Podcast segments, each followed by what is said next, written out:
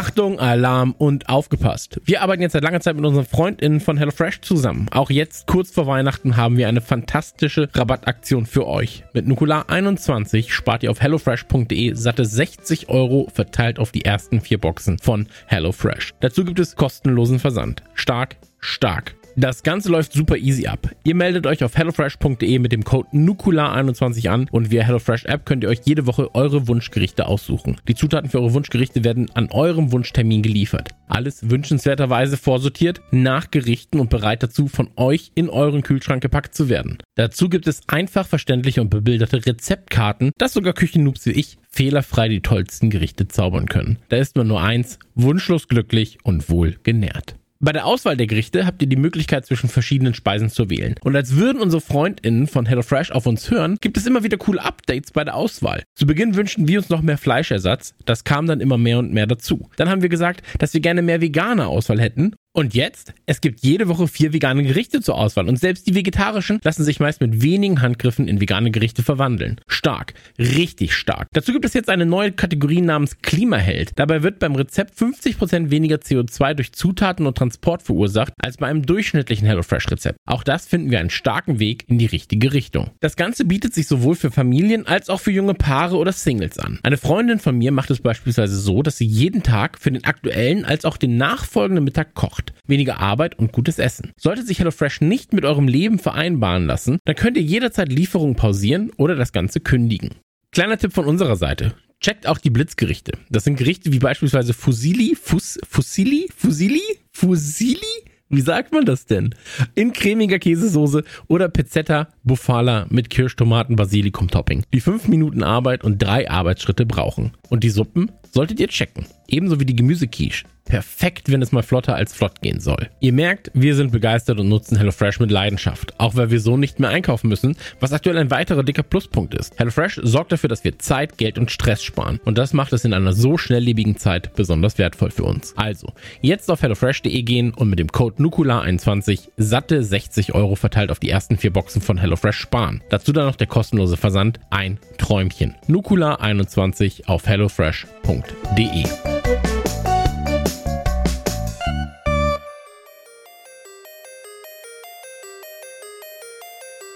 Drei Männer im scheinbar aussichtslosen Kampf gegen das Vergessen der Kindheit.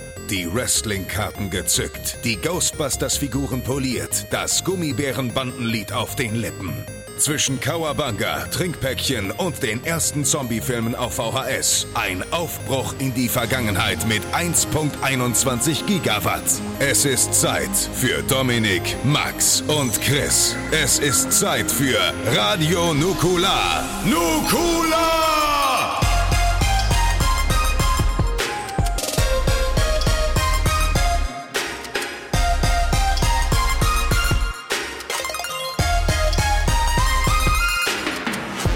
Nukula. Hallo und herzlich willkommen zur Ausgabe 162 von Radio Nukular, dem Popkultur- und Anekdoten-Podcast mit Max, Nikolas Maria von Nachtsheim. Hallo, hallo, hallo, schönen guten Tag.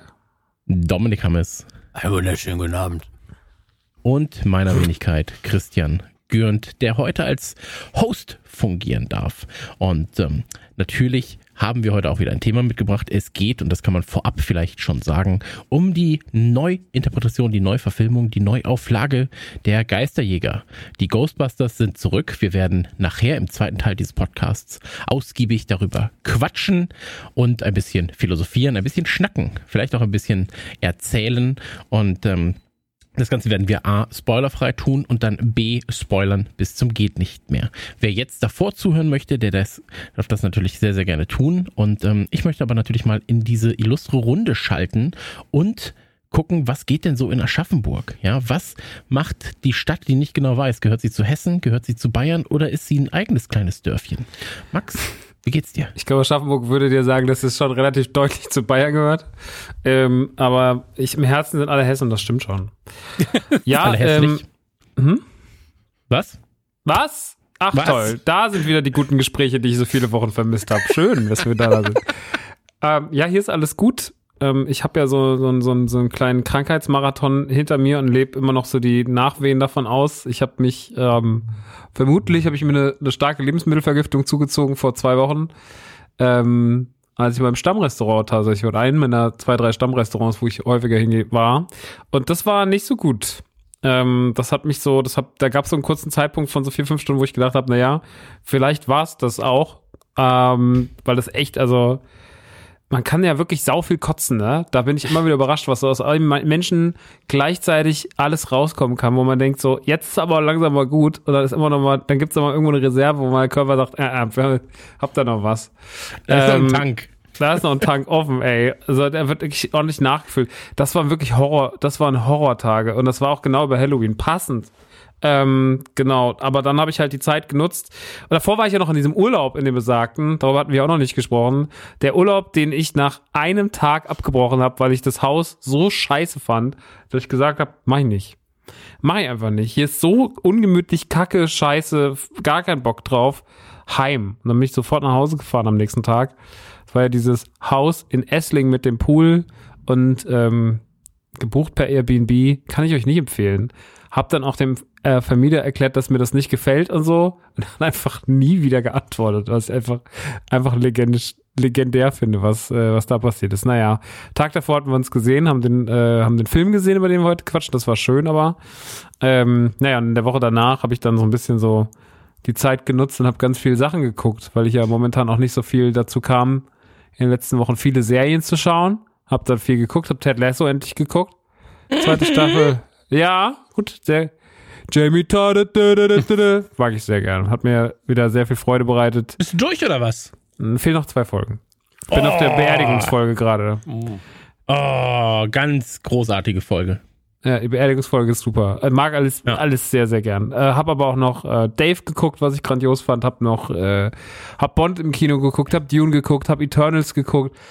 Ähm, hab dann irgendwie ganz viele Sachen geglotzt und What We Do in the Shadows beide Staffeln und hier und da. Es war wirklich, ähm, es war dann ein bisschen wholesome, was das zumindest anging. Ähm, und ansonsten, ja, jetzt viel gearbeitet. Ich habe einen Weihnachtsbaum schon bei einer Wohnung stehen. Der ist jetzt seit vorhin fertig. Das ist, äh, meine Wein Wohnung ist so erschreckend weihnachtlich. Ey, mir ist so das Herz aufgegangen. Ne? Wie viele Jahre war das jetzt ohne? Viele Jahre. Man muss sagen, es ist nicht ganz also es ist nicht ganz unfreiwillig passiert. Ich bin nämlich Teil einer Bauhauskampagne, die sich da nennt Weihnachten wie noch nie. Und deswegen habe ich mein Paket da schon sehr früh bekommen und musste natürlich damit auch schon mein Material vorbereiten. Und das hatte dann damit was zu tun. Aber es hat mich wirklich wahnsinnig erfreut, diesen Weihnachtsbaum zu haben, ihn auszupacken und zu erkennen, wie anstrengend es ist, einen künstlichen Weihnachtsbaum aufzubauen. Also es wäre einfacher gewesen, sich einen Wald zu suchen, die Axt, sich eine Axt zu kaufen und einen Wald zu fahren, einen zu fällen und den nach Hause zu tragen. Aber ähm, ich, so war es jetzt auch okay. Dann habe ich ganz viel geschmückt und jetzt ist alles ganz wholesome und habe schon Kevin allein zu Hause geguckt.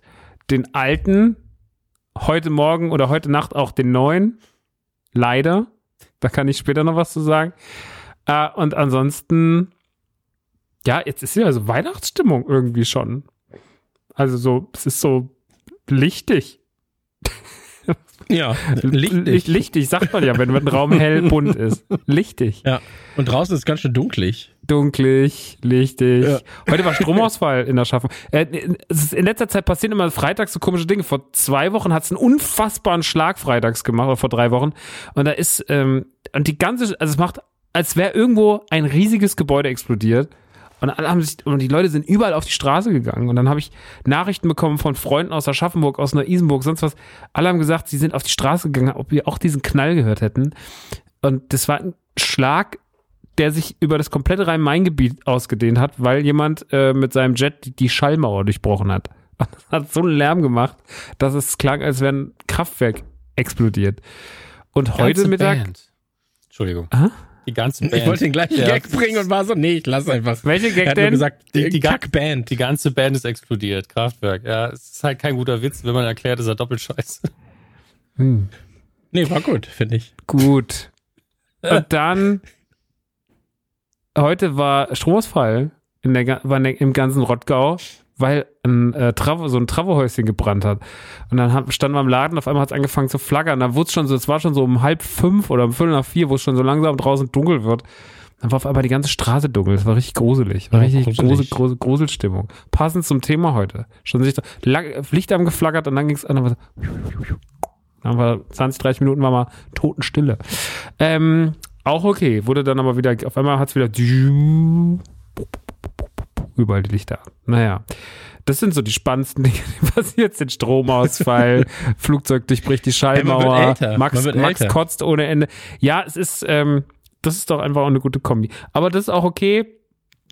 Ich glaube, das Wichtigste ist, dass man manchmal auch so ein bisschen guckt, dass der Stresspegel nicht so doll ist, weil ich glaube, ich habe es auch tatsächlich sehr stark am Magen, deswegen.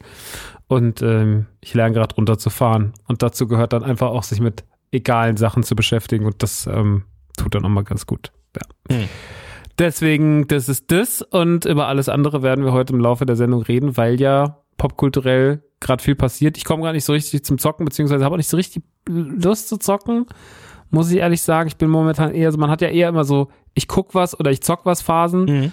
Und die Zock, ich zock was Phasen sind gerade nicht so ausgiebig groß. Ich komme gerade in alles so schwer rein.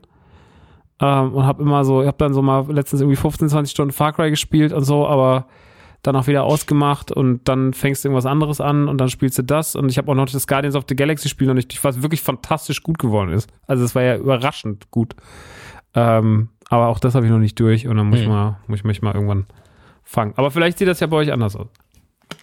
Also popkulturell ist auf jeden Fall sehr, sehr viel los. Da kann ich gleich auch noch ein bisschen einen kleinen Rundumschlag machen. Dann können wir auch über die Sachen reden, die wir ge gegebenenfalls gemeinsam ähm, konsumiert haben. Vielleicht nicht äh, simultan, aber dann doch irgendwie zusammen. Ähm, aber erstmal natürlich nach Neu-Isenburg zu Dominik Hammes. Wo ist überhaupt Neu-Isenburg? Ich habe keine Ahnung. Bei Weiß uns nicht, aber. Neu-Isenburg klingt so, als wäre es halt so bei dir in der Nähe. Nee, bei Isenburgs bei uns. Ja, Ja, also dann Alt-Isenburg. wenn du mich suchst, Chris, dann schwingst du dich auf dein Fahrrad und dann fährst du immer dem Nebel nach. Also ich gefühlt habe ich Ey. in den letzten drei Wochen hier einen Tag ohne Nebel. Wirklich Ja, wir tagsüber, auch. nachts Es ist hier alles wirklich voll. so krass. Deutschland Es ist einfach so Silent Hill. Krass. ja. Ja.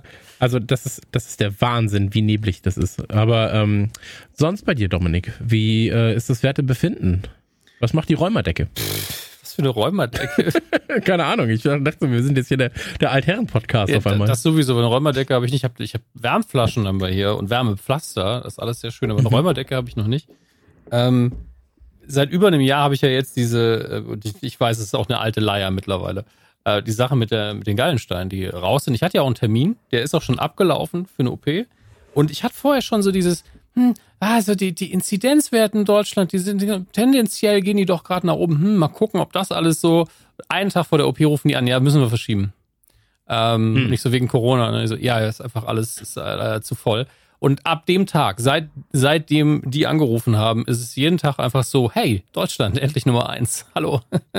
ja, aber ähm, stell dir vor, die hätten einfach gesagt, nee, wir haben keinen Bock. Nee, ich bin auch nicht. Also das nee, nee. Also ich bin auch null sauer. Das ist ja eine planbare OP, die wirklich nicht dramatisch ist. Ich bin so, ey, wenn das im nächsten Jahr erst passiert, passiert's dann. Ich bin da mittlerweile auch so, ja, wenn ich was gegessen habe, wo mehr als 10% Fett dabei sind, nehme ich halt einfach direkt eine Tablette und dann, dann habe ich auch Hm. keine Kolik. Ähm, damit möchte ich auf Dauer zwar nicht leben, aber bevor ich irgendeinem im Moment den Krankenhausplatz wegnehme, der ihn wirklich besser brauchen kann, auf gar keinen Fall. Ähm, aber deswegen, da ist so die, die allgemeine Nachrichtenlage auf einmal wieder in mein Wohnzimmer geschwappt. Denn man hat das ja doch, glaube ich, sehr geflissentlich ignoriert in den letzten Monaten. Ähm, und da sind wir jetzt halt leider wieder, dass wir da uns darüber zumindest ein bisschen ärgern müssen, aber das soll heute nicht das Riesenthema sein. Das haben wir, da haben wir alles zu gesagt. Lasst euch impfen, nehmt eure Booster und fertig und macht keinen Scheiß.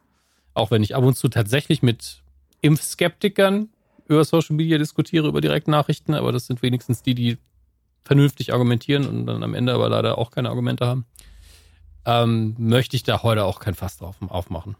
Ich wollte es nur kurz erwähnt haben, weil äh, es ist schon so, dass das im Hinterkopf wieder ein bisschen drückt, finde ich, gerade. Das kann, wenn der Ja. Podcast rauskommt, schon wieder anders aussehen.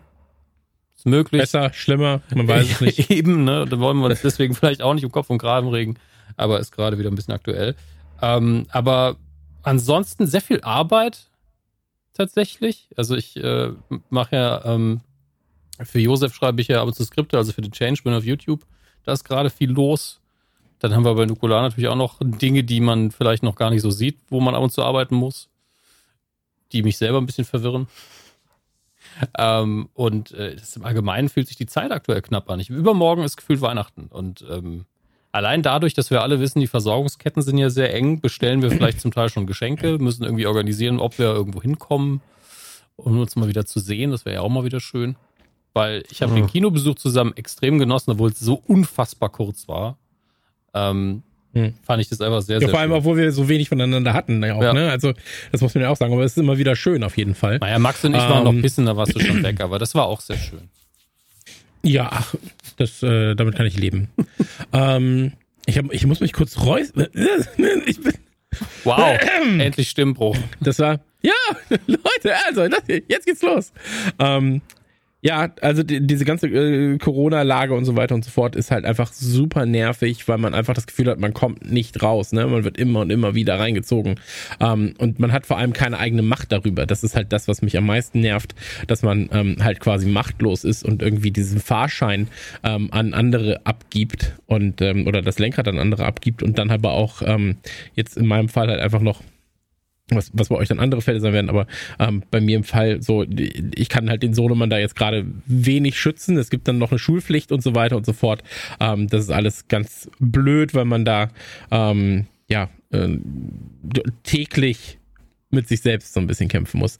Ähm, Dominik, äh, bist du soweit durch mit popkulturellen Kram, den du äh, konsumiert haben könntest? Nee, Popkultur habe ich jetzt noch gar nichts erwähnt. Okay.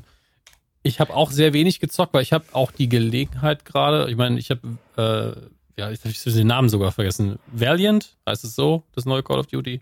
Vanguard. Vanguard. Vanguard. Vanguard.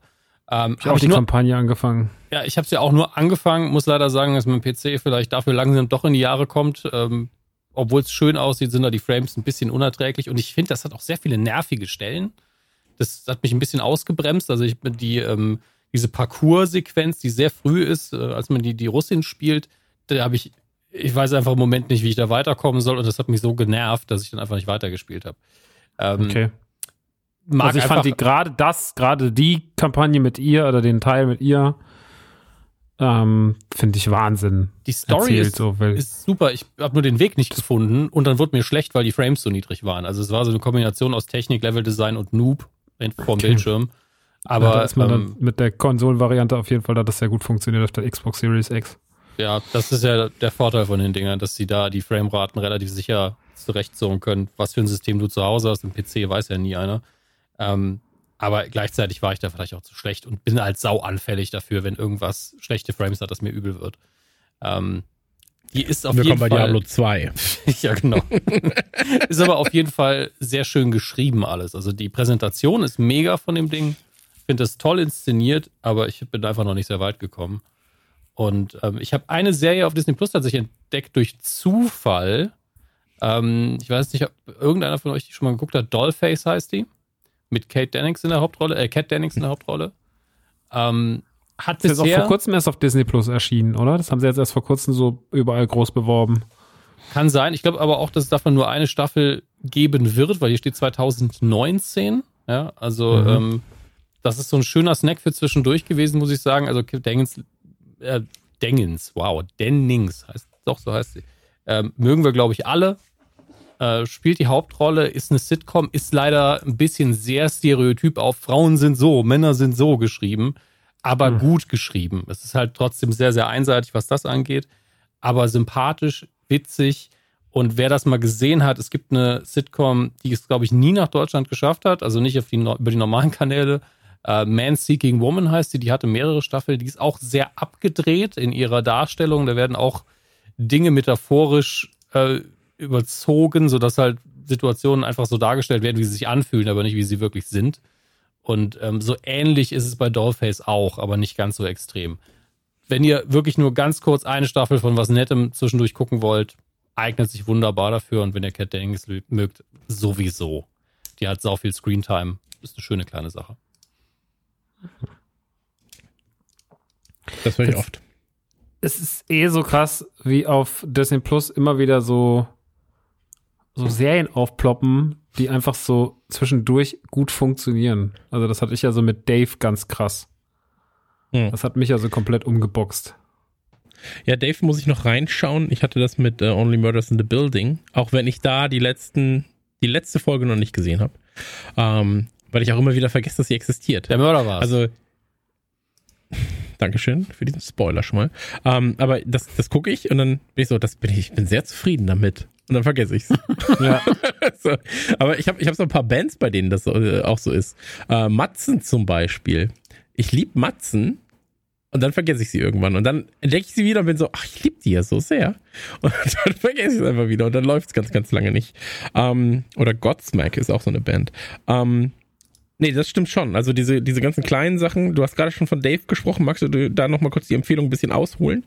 Ähm, weil du ja auch selbst schon vorhin über Dave gesprochen hattest und jetzt kommt, jetzt fällt der Name nochmal. Was ist das denn genau?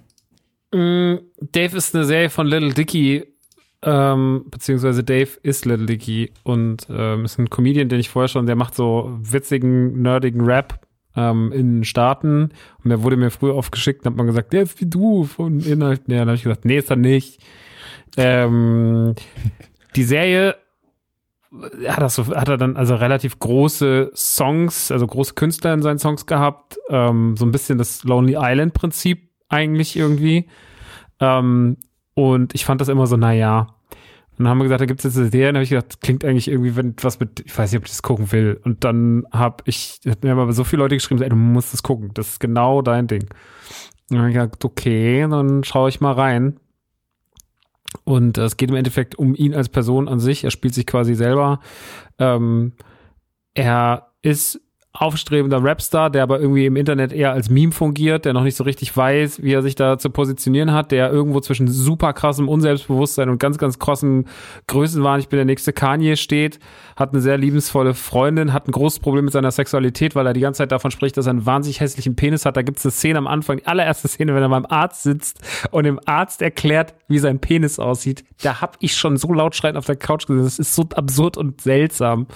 Ähm, und aber tatsächlich ist die Serie, und das macht sie so krass gut, die hat ganz, zwischen dem Quatsch sind da so viel krass schöne Momente. Sie ist wahnsinnig ernst teilweise auch. Oder sie arbeitet auch ernste Themen mit Humor auf. Sie hat, ähm, sie hat wahnsinnig viel Cameos, ähm, die alle aber passen.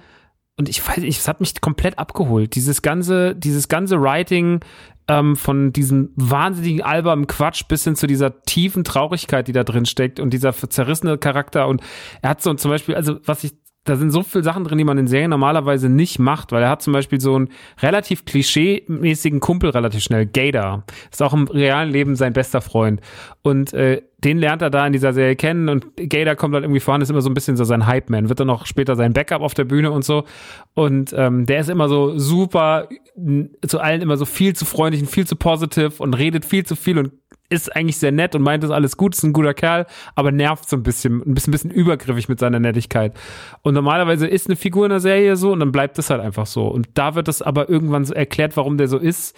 Und ähm, dann kriegt es so einen ganz deepen Touch und dann siehst du diese Figur nicht mehr nur als klischeebehaftete Hype-Man-Figur, sondern du siehst ihn ganz anders, mit ganz anderen Augen. Und das macht Dave ganz oft und das siehst du nicht. Du denkst, also du, du siehst es nicht kommen, dass sie den Weg gehen. Und ähm, das gepaart mit diesem krassen Humor, also da gibt's eine. Geil. Ey, guckt euch das einfach an. Die dritte Folge, wie die anfängt. Dann holt er so ein komisches Ding aus dem, aus dem Schrank raus, womit er immer masturbiert. Es ist einfach alles nur absurd. Also es ist wirklich, also es hat ganz viel Krasses und es ist auch für Rap-Fans wirklich interessant. So, ähm, Gänsehaut-Serie. Für mich wirklich eine der besten Sachen, die ich in den letzten Jahren gesehen habe. Die erste Staffel ist jetzt auf Disney Plus und ich habe nicht gedacht, dass es mich so, ich habe sogar jetzt schon zweimal geguckt, weil ich es so krass fand. Und das mache ich okay. seltenst. Also ich habe es ja auch auf der Watchlist, nachdem du äh, mehrfach jetzt schon davon gestreamt, äh, gestreamt, äh, gesch geschwärmt. Geschwärmt. geschwärmt hast. Ähm, aber momentan füllt sich meine Watchlist eh so krass. Weil oh. ich habe jetzt auch bei Sky noch wieder zwei, drei Sachen entdeckt, wo ich sage so, ey, das muss ich auch noch gucken. Oh. Ähm, ich habe jetzt heute Mittag beim Arbeiten hatte ich eine Serie laufen nebenbei, ähm, die ich schon kenne, und zwar Rome. So, ich liebe ja Rome. Also so eine fantastische Serie. Ähm, und das war so ein, also das ist ja keine Feel-Good-Serie, ne? So, aber für mich war das so Feel-Good, weil es mich halt so einfach 15 Jahre zurückkatapultiert hat. Mhm. Und ich war so ein bisschen so, ja, jetzt mache ich einfach meinen Kram und habe mir die Serie, die ich vor 10, 15 Jahren geguckt habe und alles ist gut so. Ähm, hat mir sehr gut getan. Ähm, Gibt es beide Staffeln, sind ja noch nur zwei tatsächlich, aber gehört ja für mich immer noch zu meinen Top 5 Lieblingsserien überhaupt. Und ähm, das hat mir sehr, sehr viel Spaß gemacht. Und dann habe ich jetzt äh, auch auf der Watchlist äh, stehen aktuell äh, Dopesick. So. Mhm. Ähm, ich glaube, das wird sehr spannend. So, wir hatten gestern das Thema für äh, Trailerschnack, wir hatten gestern eine Aufnahme von Trailerschnack. Ähm, da haben, haben wir halt sehr, sehr lange über Dopesick geredet und auch über diese ganze äh, Krise in den USA, wie viele Tote das schon gefördert hat, irgendwie 450.000 Tote in den letzten 20 Jahren. Ähm, einfach ein Wahnsinn. Und ich finde das geil, dass sich mittlerweile Serien oftmals auch so, oder anders, äh, in den 90ern war es so, Serien aus den USA waren immer so, yeah, USA, fuck yeah. Alles geil. Und mittlerweile ist halt super oft so, den Finger richtig in die Wunde und sagen, hier läuft richtig, richtig viel falsch. Das geht halt über das Gesundheitssystem natürlich, also sowas wie Breaking Bad als Beispiel, ähm, oder halt auch Dopesick. Das geht über ähm, Gesetzeslage, über Armut, über Arbeitsmarkt und so weiter und so fort. Also alles so äh, Problemthemen der USA. Und das finde ich geil, dass da halt auch so wirklich sehr viele Stars mittlerweile halt auch das Maul aufmachen. Ja, so war da Big Short, als es äh, damals für, den Os für die Oscars nominiert war. Ähm, also Wahnsinn. Finde ich, finde finde ich immer gut. So ist. Mhm. Ähm, und da, ähm, das ist auch auf meiner, auf meiner äh, To-Do. Ähm, was ich jetzt zuletzt geguckt hat, war, äh, geguckt hatte, war ein alter, ein etwas älterer Film. Und ähm, ich habe ja manchmal so Aussetzer. Ihr kennt das? Also nicht nur, nicht nur auf der Bühne, sondern auch daneben manchmal. Ähm, und dann fa fallen mir bestimmte Dinge nicht auf. Dann fällt mir nicht auf, dass Christopher Lloyd fester gespielt hat. So, ja, also das, das ist so meine geistigen Aussetzer popkulturell manchmal. Und ähm, ich hab, mir ist jetzt aufgefallen, dass ich noch einen hab, der sich über Jahre hinweg gezogen hat. Und Bin das habe ich jetzt, ja, das habe ich jetzt erst gerafft. Ich habe nämlich Brawl äh, in Cellblock 99 geguckt. Und das mit Vince Vaughn. Und ich dachte ganz, ganz lange Zeit scheinbar, dass Vince Vaughn und Vincent, äh, Vincent D'Onofrio die gleiche Person sind. Das habe ich ganz, ganz, ganz, ganz lange gedacht. Und das ist mir dann aufgefallen, weil ich so, vor allem in, in Cellblock 99 ist ja Vince Vaughn so ultra stämmig noch dazu, ne? Und ähm, da war ich so, ey, krass. Erst Kingpin, jetzt das. so, ja, äh, dann hatte ich, hatte ich nach dem Regisseur geguckt von Cyborg 99, weil mir das ganz gut gefallen hat. Das ist ein klassischer Rachefilm. Und dann habe ich so gesehen, Vince Vaughn. Ja, krass. Ey, Komödien kann der, Kingpin kann der. Und dann war ich so, wieso steht denn eigentlich seine Rolle in Devil, hier- Devil hier nicht drin? Und dann so, Moment, ich folge ihm doch auf Twitter und habe ich geguckt, dann heißt er da Vincent, Vincent D'Onofrio. Und dann war ich so, das sind zwei unterschiedliche Leute. so, also das, war, Mann, das war wirklich für mich so, Mann, ey, Christian, du verdienst damit dein Geld. Das kann doch nicht sein. Ähm, aber äh, Brawl in Cellblock 99 kann ich ähm, nicht uneingeschränkt empfehlen, aber ist ein sehr, sehr schöner Rachefilm. Ich, wie gesagt, ich mag Rachefilme. Ähm, und bei Rachefilmen hast du immer das Problem, ähm, oder das Schöne an Rachefilmen ist ja, dass sie dir erstmal in den Magen schlagen müssen. Ähm, sei es halt, dass der Hauptcharakter, dass ihm irgendwas weggenommen wird, was er mag, äh, wie in, in 96 Hours, oder dass, dass halt irgendwas Schlimmes mit der Figur passiert, wie in äh, I Spit on Your Grave und so weiter. Und dass du dann sagst, jetzt ist er quasi am Boden und jetzt gibt's so dieses Power-Ding, ja, so jetzt empowert die Figuren und jetzt kriegen die Bösen auf die Eier, aber dafür halt doppelt und dreifach so schlimm. Und ähm, das ist bei Brawl in Cellblock 99 denkt man ähnlich, ist, denn, ist es dann aber doch irgendwo nicht ganz. Ähm, und das Problem bei solchen Filmen ist natürlich, du kannst weder verraten, was eigentlich Schlimmes mit der Figur passiert, weil das oftmals schon Spoiler sind. Und dann kannst du nicht sagen, kommen sie gut aus dieser Situation raus oder nicht. Aber ähm, ich kann es nur empfehlen. Ich glaube, der wird tatsächlich gerade nur auf Sky und auf Prime sind- ist er, glaube ich, kostenlos im Stream dabei. Ähm, macht aber, und ich mache jetzt Anführungszeichen, Spaß zu gucken. Ähm, wollte ich aber zumindest erwähnt haben. Äh, ich habe noch ganz viele andere Kleinigkeiten. Äh, kann ich noch mal ganz kurz sagen, Diablo 2 immer noch ganz großes Thema. Ich habe jetzt auch gemerkt, dass ich viel zu viel Diablo 2 abends noch äh, für mich gespielt habe. Was aber ein Problem ist, das ihr vielleicht auch kennt, wenn ihr den ganzen Tag über beschäftigt seid. Ja, bei mir ist es jetzt halt vor allem durch den Sohn. Ähm, dann möchte ich nicht abends direkt ins Bett.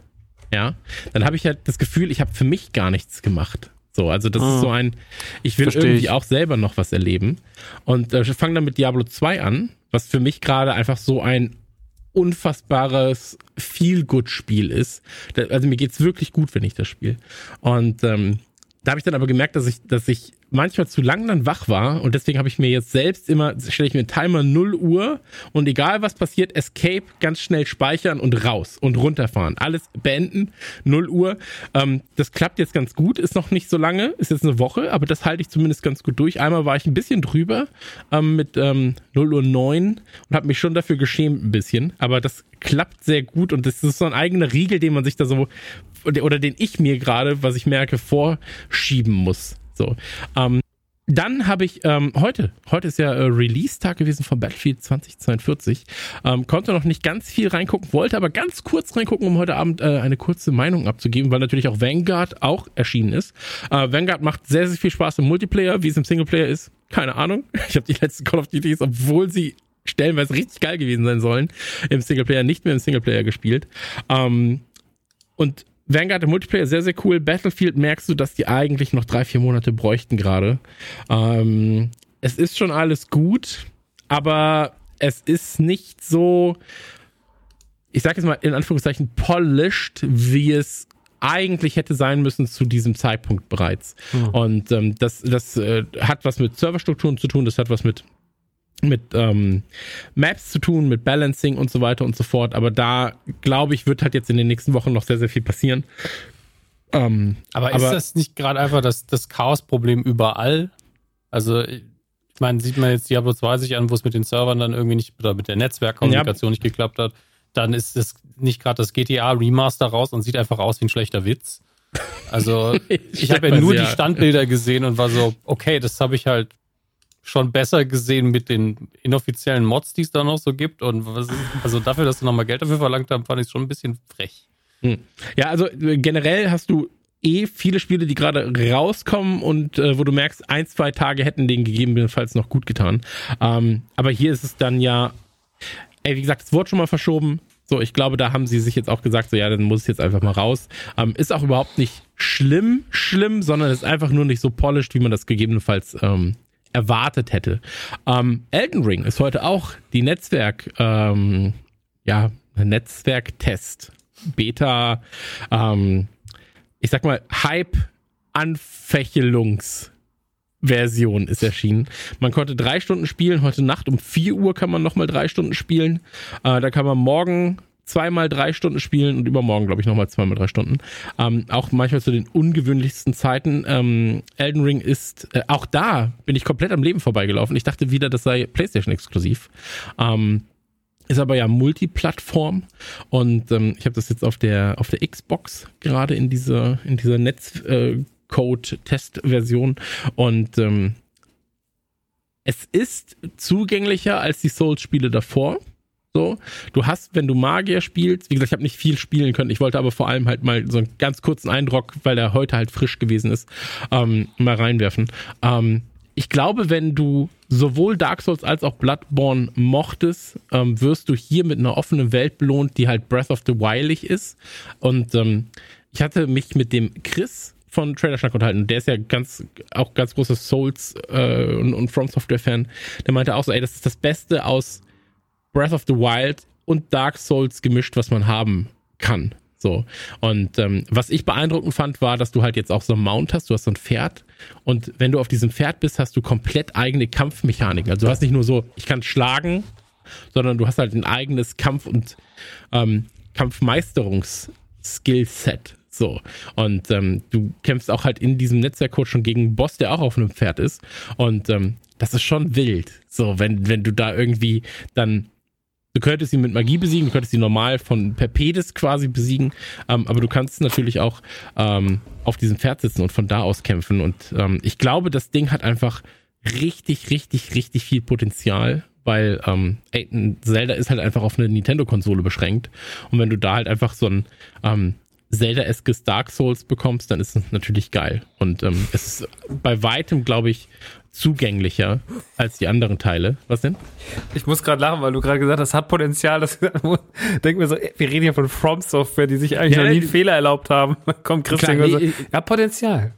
Ja, nee, was, was, ich meinte, war vor, vor, allem, dass es Potenzial hat, ähm, eine noch breitere Masse anzusprechen. So, weil, da bin weil, ich mal gespannt. Ähm, ich, weiß, ich weiß nicht, wie zugänglich es ist halt, ne, was, was, was den Schwierigkeitsgrad angeht. Da bin ich hm. mal. Ja, du hast gespannt. jetzt zum Beispiel die Möglichkeit, zu jedem Zeitpunkt ähm, NPCs zuzuholen. Also jetzt gerade sieht es zumindest aus, als wäre es zu jedem Zeitpunkt, die dir dann Okay. ähm, helfen. Und äh, das kannst du halt quasi wie, wie so eine Flask hast du das dann in deinem in deinem Inventar und kannst es dann halt quasi beschwören. Ähm, das heißt, du musst halt nicht zu Beschwörpunkten gehen und kannst dir an bestimmten Punkten helfen lassen, sondern du kannst halt wirklich sagen, hier brauche ich jetzt Hilfe. Ähm, und als Magier bist du jetzt gerade sowieso, das ist ja oft bei Souls-Titeln ein bisschen overpowered. Aber ey, es sieht auch noch so geil aus, ne? Also das ist auch. Sieht krass aus. Ey, Ich beschäftige mich ja und wirklich, der also Soundtrack. mir hat mir jetzt auch so Codes, hat mir mehr so, dann hat mir mehr Leute geschrieben, ja, willst du noch mal mit rein in diese Testphase? Und ich gesagt so, ey, mich, mir ist ja sowas immer, also das ist wie sich 50 Minuten bei der 50 Minuten bei der Gamescom äh, Hm. oder 5 Minuten bei der Gamescom was anzuspielen. Ich will das Ding voll zocken, irgendwas zu testen, das ist mir einfach, ich will das Ding haben, Hm. wenn es da ist so. Und deswegen, ich habe mir diese Version vorbestellt mit dem Helm. Ja. Äh, die es ja nur bei der, nur direkt bei Bandai Namco gab. Und auch direkt ausverkauft gewesen, direkt wieder die Reseller-Schweine drauf, Alter. Das ist wirklich einfach nur wahnsinnig nervig. Ähm, ich freue mich wahnsinnig aufs Release. Finde alles, was ich davon gesehen habe, mega, aber ich warte jetzt noch die paar Ja. Tage. Ähm, ohne zu viel vorwegzunehmen, ähm, gegebenenfalls haben wir sowieso die Chance, ähm, da mehr zu machen, auch in Podcast-Form und äh, Co. Da freue ich mich drauf, ähm, habe ich richtig, richtig Lust drauf, wie gesagt, ähm, weil ich halt einfach, ich, ich bin auch einer von denen, die halt die Souls-Teile am liebsten mögen von From Software äh, und da dann auch noch so den zweiten, so, wo alle sagen so, nee, das war schon von allen schwächste und ich bin so, Teil 2 ist das Beste! Ähm, aber das ist auch äh, Geschmackssache einfach. ja, ja, eben. Jeder hatte, jeder hatte natürlich seinen eigenen Geschmack. Ähm, dann war ich in The Sadness. Äh, habt ihr wahrscheinlich nicht viel von gehört bisher, außer gegebenenfalls von mir einmalig. Ähm, ist ein Film aus äh, Taiwan und ähm, ist der erste Volllänge, Vollläng, Full, Full-Length-Movie äh, von dem Regisseur und ist im Prinzip ähm, The Crossed als Film tatsächlich. Ähm, und da muss ich sagen, ähm, der erste Trailer, der kam, da war ich so, okay, shit, das sieht gut aus. Ja, ähm, geile Optik, hat diese klassische Redcam-Look. Ja, so, äh, die, die auch Netflix hat, die Disney Plus hat und so weiter und so fort. Also wirklich richtig, richtig geile Bilder. Guter Sound. Da war ich schon so, hm, könnte ja interessant sein. Ähm, dann gab es die Information, ja, wurde bei der FSK eingereicht, ist leider komplett durchgerasselt. Ähm, zweites Mal eingereicht, leider komplett durchgerasselt. Und ähm, dann hatte man aber die Möglichkeit, das auf dem Fantasy Filmfest zu gucken. Und ähm, da habe ich mir natürlich eine kleine Karte gekauft und habe mich ins Kino gesetzt. Mitte, Mitte, also richtig, richtig schön. Kinosaal brechend voll, also wirklich unfassbar hart. Ähm, und da kam auch schon die erste Ansage, ja, wir sind nicht der erste, ähm, wir sind nicht das erste Festival, wo es läuft. Ähm, die Premiere fand in, ich glaube, Kanada oder Frankreich statt, ähm, bei einem Kunstfilmfestival. Und ähm, ja, ob das die beste Entscheidung war, das werdet ihr ja gleich herausfinden, wenn ihr den Film gesehen habt. ähm, ich kann so viel sagen, äh, die, das, die Google-Bewertung von dem Film liegt bei 32 Prozent. Die Leute mochten ihn, ja, zu 32 Prozent. Ähm, bei Rotten Tomato hingegen ist es so, dass äh, 95% Freshness da ist. Ähm, ich habe den Film gesehen und ähm, man muss dazu sagen, ich glaube, Cape Light ist es, die das Ding hier in Deutschland rausbringen wollen und rausbringen werden auch. Die wissen nicht, ob sie eine Kinofreigabe erhalten. Sie haben jetzt noch eine Chance bei der FSK. Und ähm, es soll aber eine Uncut 4K Blu-ray geben. Und jeder, der ein Herz hat für Pandemie, Gewalt und ja, generell Gore-Filme, die in irgendeiner Weise halt eine Dystopie ausleuchten, ähm, der muss das Ding gesehen haben. Ich saß selten im Kino und war so nicht erschüttert, weil ich kannte das ja, also wenn du Cross kennst, bist du nicht erschüttert von dem Ding so. Wenn du Cross nicht kennst, können, können dich ein, zwei Szenen ein bisschen überraschen, sag ich mal. Ähm, aber ich saß selten im Kino und war vom Sound und von der Optik eines Films so in den Sitz gepresst und war so, das ist gerade Terror, der da passiert auf der Leinwand und ich bin mittendrin. Ähm, und es hat sehr, sehr viel Spaß gemacht. Also nicht Spaß, Spaß gemacht. Ähm, es gab tatsächlich zwei, drei Szenen, wo einfach das ganze Publikum geklatscht hat, weil sie waren so, ey, das ist so fantastisch aufgelöst. Ähm, Sadness ist eine Empfehlung von mir, sollte man sich angeguckt haben und ähm, vor allem, wenn man auch so auf so wenig, wenig CGI und viel Masken und, äh, und, und, und Prothesen und Co. Äh, Special Effects steht. Also viel Handgemachtes. Und ähm, fantastische Schauspieler. Und was ich auch noch gesagt haben wollte, war, ähm, oder ich glaube, am besten zusammengefasst kann man sagen, es ist eine wunderschöne Bildästhetik, die man seiner Mutter aber nicht erklären kann. Also ich könnte meiner Mutter nicht erklären, warum man diesen Film sehen sollte, ohne dass sie mich danach einweist. Ähm, aber wenn man weiß, wovon ich rede, dann hat man Spaß. Ähm, ganz kurz noch äh, zum Inhalt. Äh, wenn man Cross nicht kennen sollte, im Prinzip ist es eine Pandemie, was im Kino wirklich ein bisschen komisch war, weil halt natürlich so, das war die Zeit, wo die Zahlen wieder ein bisschen hochgegangen sind zu dem Zeitpunkt. Ähm, und du sitzt halt mitten im Kino und dann sagen sie dir so, ja, ähm, es ist halt ein Virus ausgebrochen und die Menschen leben erstmal damit, weil sie, weil er keinen tötet. Ja, ähm, aber es gibt ganz viele Wissenschaftler, die sagen, ey, das Ding kann mutieren und dann wird's gefährlich. Ja, die werden aber im Film so äh, quasi der der Schauspiel der der der Hauptdarsteller guckt auf sein Handy und das passiert erstmal so nebenbei. Ähm, und dann kommen halt Nachrichten, ja, der und der Wissenschaftler sagt das und das, aber ähm, es gibt Proteste dagegen und so weiter und so fort. Und bis zum Kino, bis zum Mann, Mann, Mann, ey, irgendwie kenne ich eins, zwei von diesen Dingen, die da gerade passieren. Ähm, und die ersten 15 bis 20 Minuten ist der Film extrem langsam erzählt. Du erfährst erstmal nur die Hauptgeschichte ähm, von den beiden Hauptcharakteren. Und das sind auch nicht irgendwie Wissenschaftler oder sonst was, sondern es ist tatsächlich so, dass ähm, das ganz normale Angestellte sind und deswegen weißt du aber auch schon, dass der Film nicht positiv ausgehen wird. Ja, also da wird keiner kommen, keiner von den beiden wird die Rettung bringen, wird irgendwie die, ich sag jetzt mal, ähm, Bösen besiegen. Und die Bösen sind auch keine Zombies, deswegen sind halt die Headlines, die du häufig auf Websites siehst, der brutalste Zombiefilm aller Zeiten, sind so ein bisschen falsch, weil es geht gar nicht um Zombies, es geht einfach darum, dass der Virus quasi den Wirt befällt und das Lust und das Tötungszentrum verknüpft. Also ganz blöd gesagt. Und ähm, die Figuren im Film einfach nur Lust empfinden, wenn sie halt sadistisch sein können. Ähm, und das macht den Film tatsächlich sehr interessant. Das sorgt auch für ein, zwei sehr, sehr ähm, gut gemachte und sehr ästhetische Sexszenen im Film, die so die nicht pornografisch gefilmt sind, sondern wirklich, es klingt doof, aber es, es treiben zwei männliche und zwei weibliche Wesen auf einem Leichen- und Blutberg, ähm, machen sie Liebe und das ist sehr, sehr ästhetisch gefilmt. Ähm, deswegen Props an jeden, der da mitgearbeitet hat. Für mich bisher eine absolute Überraschung äh, in diesem Jahr gewesen und ich freue mich sehr auf den Blu-ray-Release. Das wollte ich nur gesagt haben.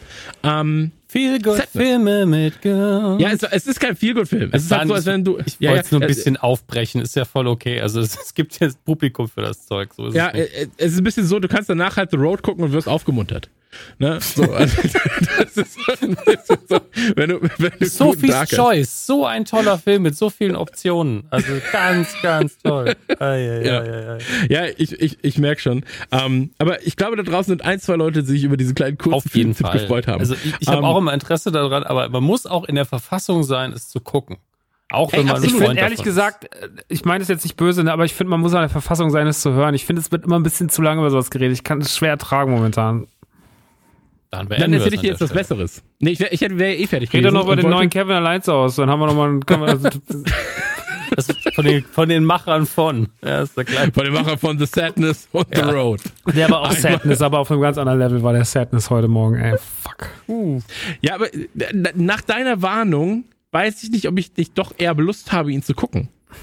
Das haben mir jetzt ein paar Leute geschrieben, das ist einfach nur schlimm. Ich habe ich hab jetzt wirklich diese Bürde auf mich genommen, den für uns alle zu schauen und ich möchte, dass den deswegen niemand mehr guckt. Ich habe es Alles klar. geguckt, ich habe es ertragen und es war einfach nur, es war einfach nur wirklich unterirdisch schlecht.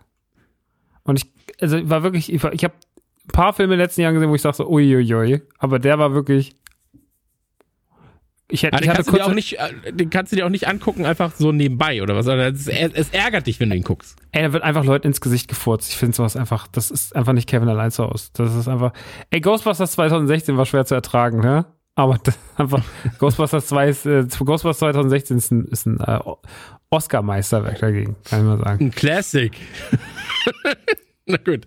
Okay, also äh, im Gesicht gefurzt wird, wird bei Forza nicht. Hast du Forza gespielt eigentlich? Nee. Forza. Ah, das sieht so gut aus. Ja. Es ist so sieht, ein- sieht unfassbar aus. ey, wirklich. Und wenn, selbst wenn du auf dem Leistungsmodus spielst, auf der Konsole kannst du entscheiden, ob du quasi den Qualitätsmodus oder den Leistungsmodus spielst. Und der, Le also selbst im Leistungsmodus ist das so ein wahnsinnig schönes Spiel. Und sie machen alles richtig. Du hast jetzt endlich wieder Rechtsverkehr. Das Gehirn muss sich nicht umstellen auf englische, auf englische Parameter. Und das sage ich als jemand, der kein Auto fährt. Ähm, du hast direkt am Anfang geile Karren, so aus jedem, aus jeder äh, quasi, sag ich mal, Sparte, ja, also von, von Road zu ähm, nicht Road. Autos aus der the Auto road. der Autoexperte spricht. Und ähm, ey, es macht einfach richtig, richtig viel Fun. So, und, ähm, du wirst halt am Anfang so ein bisschen wie, wie bei Warzone, denn Autos werden halt aus dem fliegenden Flugzeug auf dem Boden mit einem Fallschirm geworfen. Und du bist so, ja Mann, das ist ja das Geilste auf der ganzen Welt. So, dann koppelt sich das Auto aus und du bist auf einmal bei Tempo 200 auf der Autobahn. Ähm, also die machen wirklich alles richtig. Und auch alles richtig. Äh, hier, Max, hast du das gespielt? Riders Republic? Mhm. Okay. Karriere komplett egal eigentlich. Also ist so nett, ja. Aber die, es gibt so einen Zen-Modus. Das heißt, du hast die ganze Map freigeschaltet und kannst Aha. dann da auf, mit dem Fahrrad rumfahren, kannst dann mit äh, Skiern rumfahren, mit dem Wingsuit rumfliegen und so weiter. Also du hast quasi von allen Optionen so ein bisschen, ähm, die du halt dann im Karrieremodus mehr freischalten könntest. Und ähm, ey, mit einem Rad über Riders Republic rumzucruisen, das macht richtig Spaß. Also es ist so ein richtiges, ähm, so was Tony Hawk damals hatte, wenn du einfach nur so ein bisschen rumgefahren bist. Hm. Ne? So, das hat das auch. So, und ich glaube, so ein Skateboard würde denen noch fehlen. Das wäre auch noch mal ein bisschen funny. Aber ähm, allein mit dem Rad richtig, richtig schön und sieht auch sehr, sehr gut aus, tatsächlich. Also momentan ja wirklich so viele schöne Spiele da. Ähm, da, da man, man, man, zerrt sich ja danach, ne? Und ähm, das war's eigentlich von mir. Dann heute noch große Ankündigung Disney Plus. Oh, ich weiß nicht, wie der heißt. Die? Verrückt, Disney ey. Plus Day? D-Day. Die, die Day, ja. der, Big D-Day. Ähm, Big Daddy. da gab's, da gab's den Big Daddy D Plus Day. Äh, einmal der Simpsons äh, Kurzfilm. Ich bin ja nicht Fan von jedem Simpsons Kurzfilm, aber der, nee, Loki, ähm, war, der Loki war doof. Also der, der Loki war nicht so schön, der so. Kurzfilm. Ja, aber der heute, dieser äh, Disney Plus Kurzfilm, also ein, Jahr quasi Star, beziehungsweise zwei Jahre Disney Plus, ähm, den fand ich richtig, richtig geil, muss ich sagen. Also es war so, ähm, die Szene, in der Donald bei Mo ist, Mo sagt, ich kann, ich glaube, er erstickt. Und er ist nur so, und dann so, ich glaube, er erstickt. Kann jemand das Heimlich-Manöver? Und dann kommt ba war das Barney, der ihn dann so dumm drückt. Also, das hat, das hat mir schon ganz gut Spaß gemacht. Ähm, und geht ja auch nur drei Minuten. Also, das ist ja wirklich ein kurzer, ein kurzer Kurzfilm. Ähm, ansonsten heute für das MCU unfassbar viel angekündigt worden. Ne? Also da müssen wir, glaube ich, das würde jetzt viel zu lange dauern, aber einfach nur ein paar von den Sachen genannt. Hier, äh, Ice Age wurde auch neuer angekündigt heute von Disney Plus. Krass. Fand ich krass. Ähm, habe ich gar nicht gerafft, dass natürlich auch die Ice Age Lizenz bei denen liegt. Aber Mhm. Secret Wars, äh, Secret Invasion wurde angekündigt. Äh, Marvel Zombies kriegt eine eigene animierte Serie. Also das ist nur Marvel Studios, ne? Ähm, dann gibt's ähm, House of Harkness mit Agatha, Agatha, Agatha. Oh, da freue ich mich drauf. Agatha? Agatha Harkness. Agatha. Ähm, das wird, das wird, glaube ich, geil. Ähm, dann gibt's Ironheart. Äh, dann gibt es I Am Groot als Serie. Dann gibt's Spider-Man Freshman Years. Auch animierte Original Series. Äh, Echo, ja, kein Plan. Ähm, aber What If Season 2 kommt. Miss Marvel kommt auch nochmal als Original Series. Äh, She-Hulk, Moon Knight und dann gibt es vor allem X-Men 97. Also neue Folgen zu der 97er ähm, animierten Serie. Äh, Finde ich, finde ich einfach nur wild, ehrlich gesagt. Also da wurden noch ganz, ganz viel anderer Kram angekündigt, aber das ist jetzt einfach nur ein paar von den Sachen. Ähm, ja, das äh, finde ich, finde ich wirklich spannend. Und dann kommt äh, Zootopia. Kommt da auch noch mal eine Kurzfilm, ähm, ich glaube, genau, eine Kurzfilmserie oder sowas ist das, ähm, namens Zootopia Plus.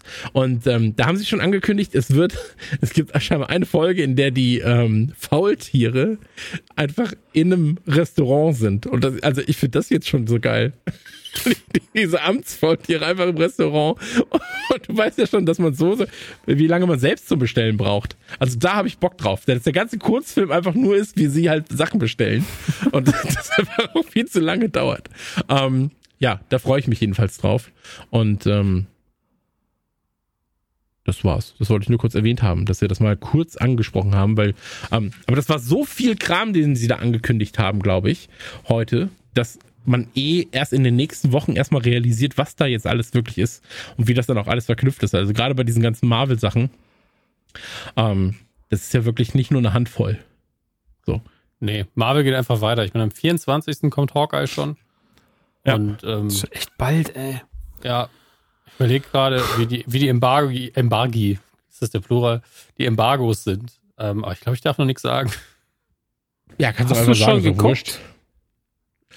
Also nee, ich glaube, das darfst du nicht sagen. Ich dachte, du wolltest sagen, mit wem du geredet hast. Ich war so, äh, oh Gott, nein, das nicht.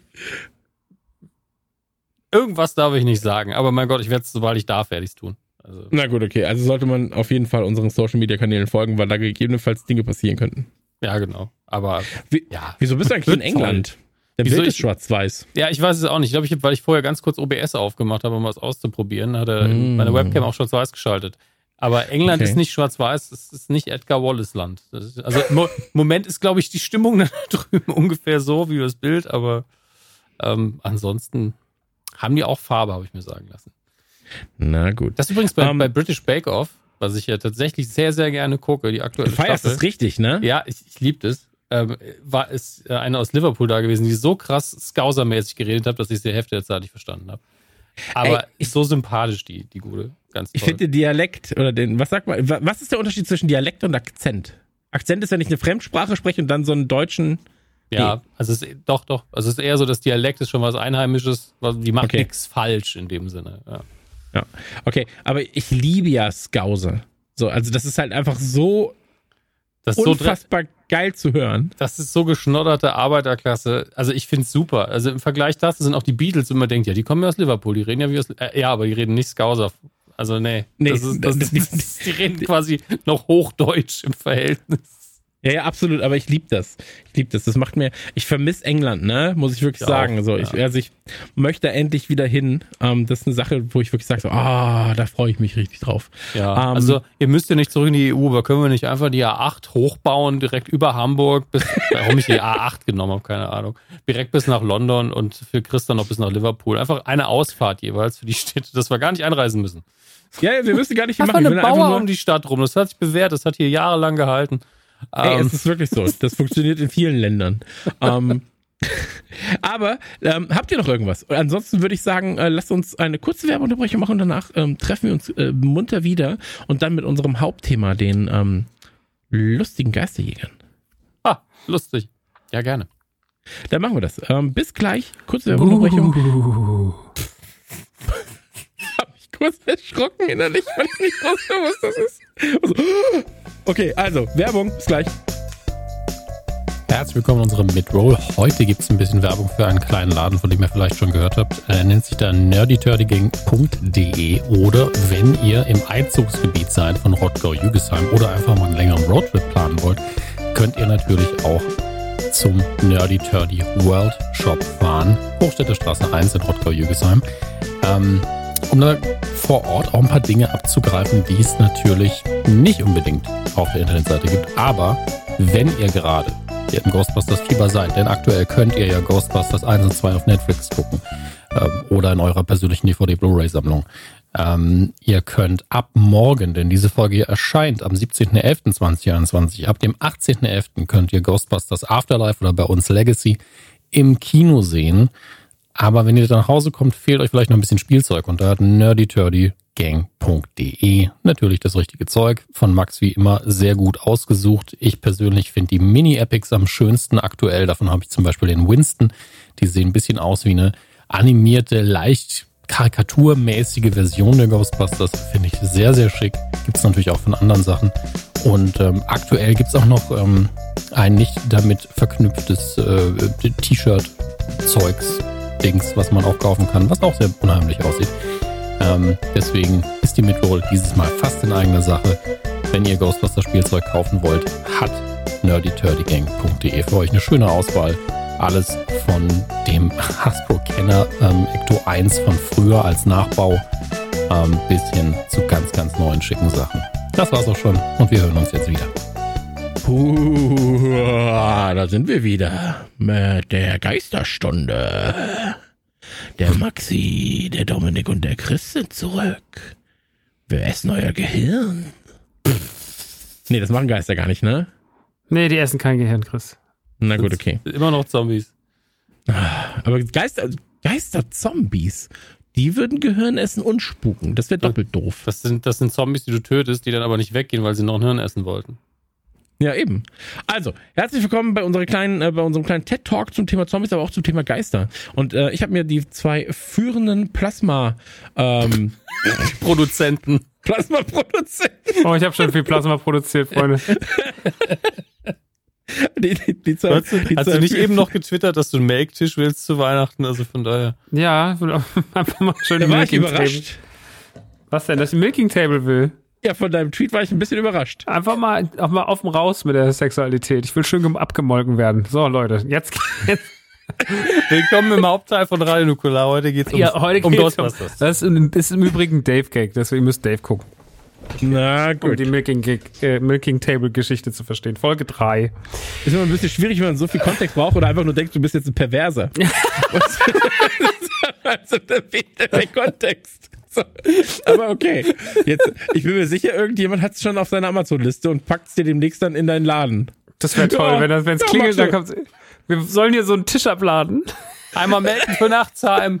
Melden für Nachtsheim. Einmal den Tisch abladen, um die Ladung abzuladen. Finde ich gut.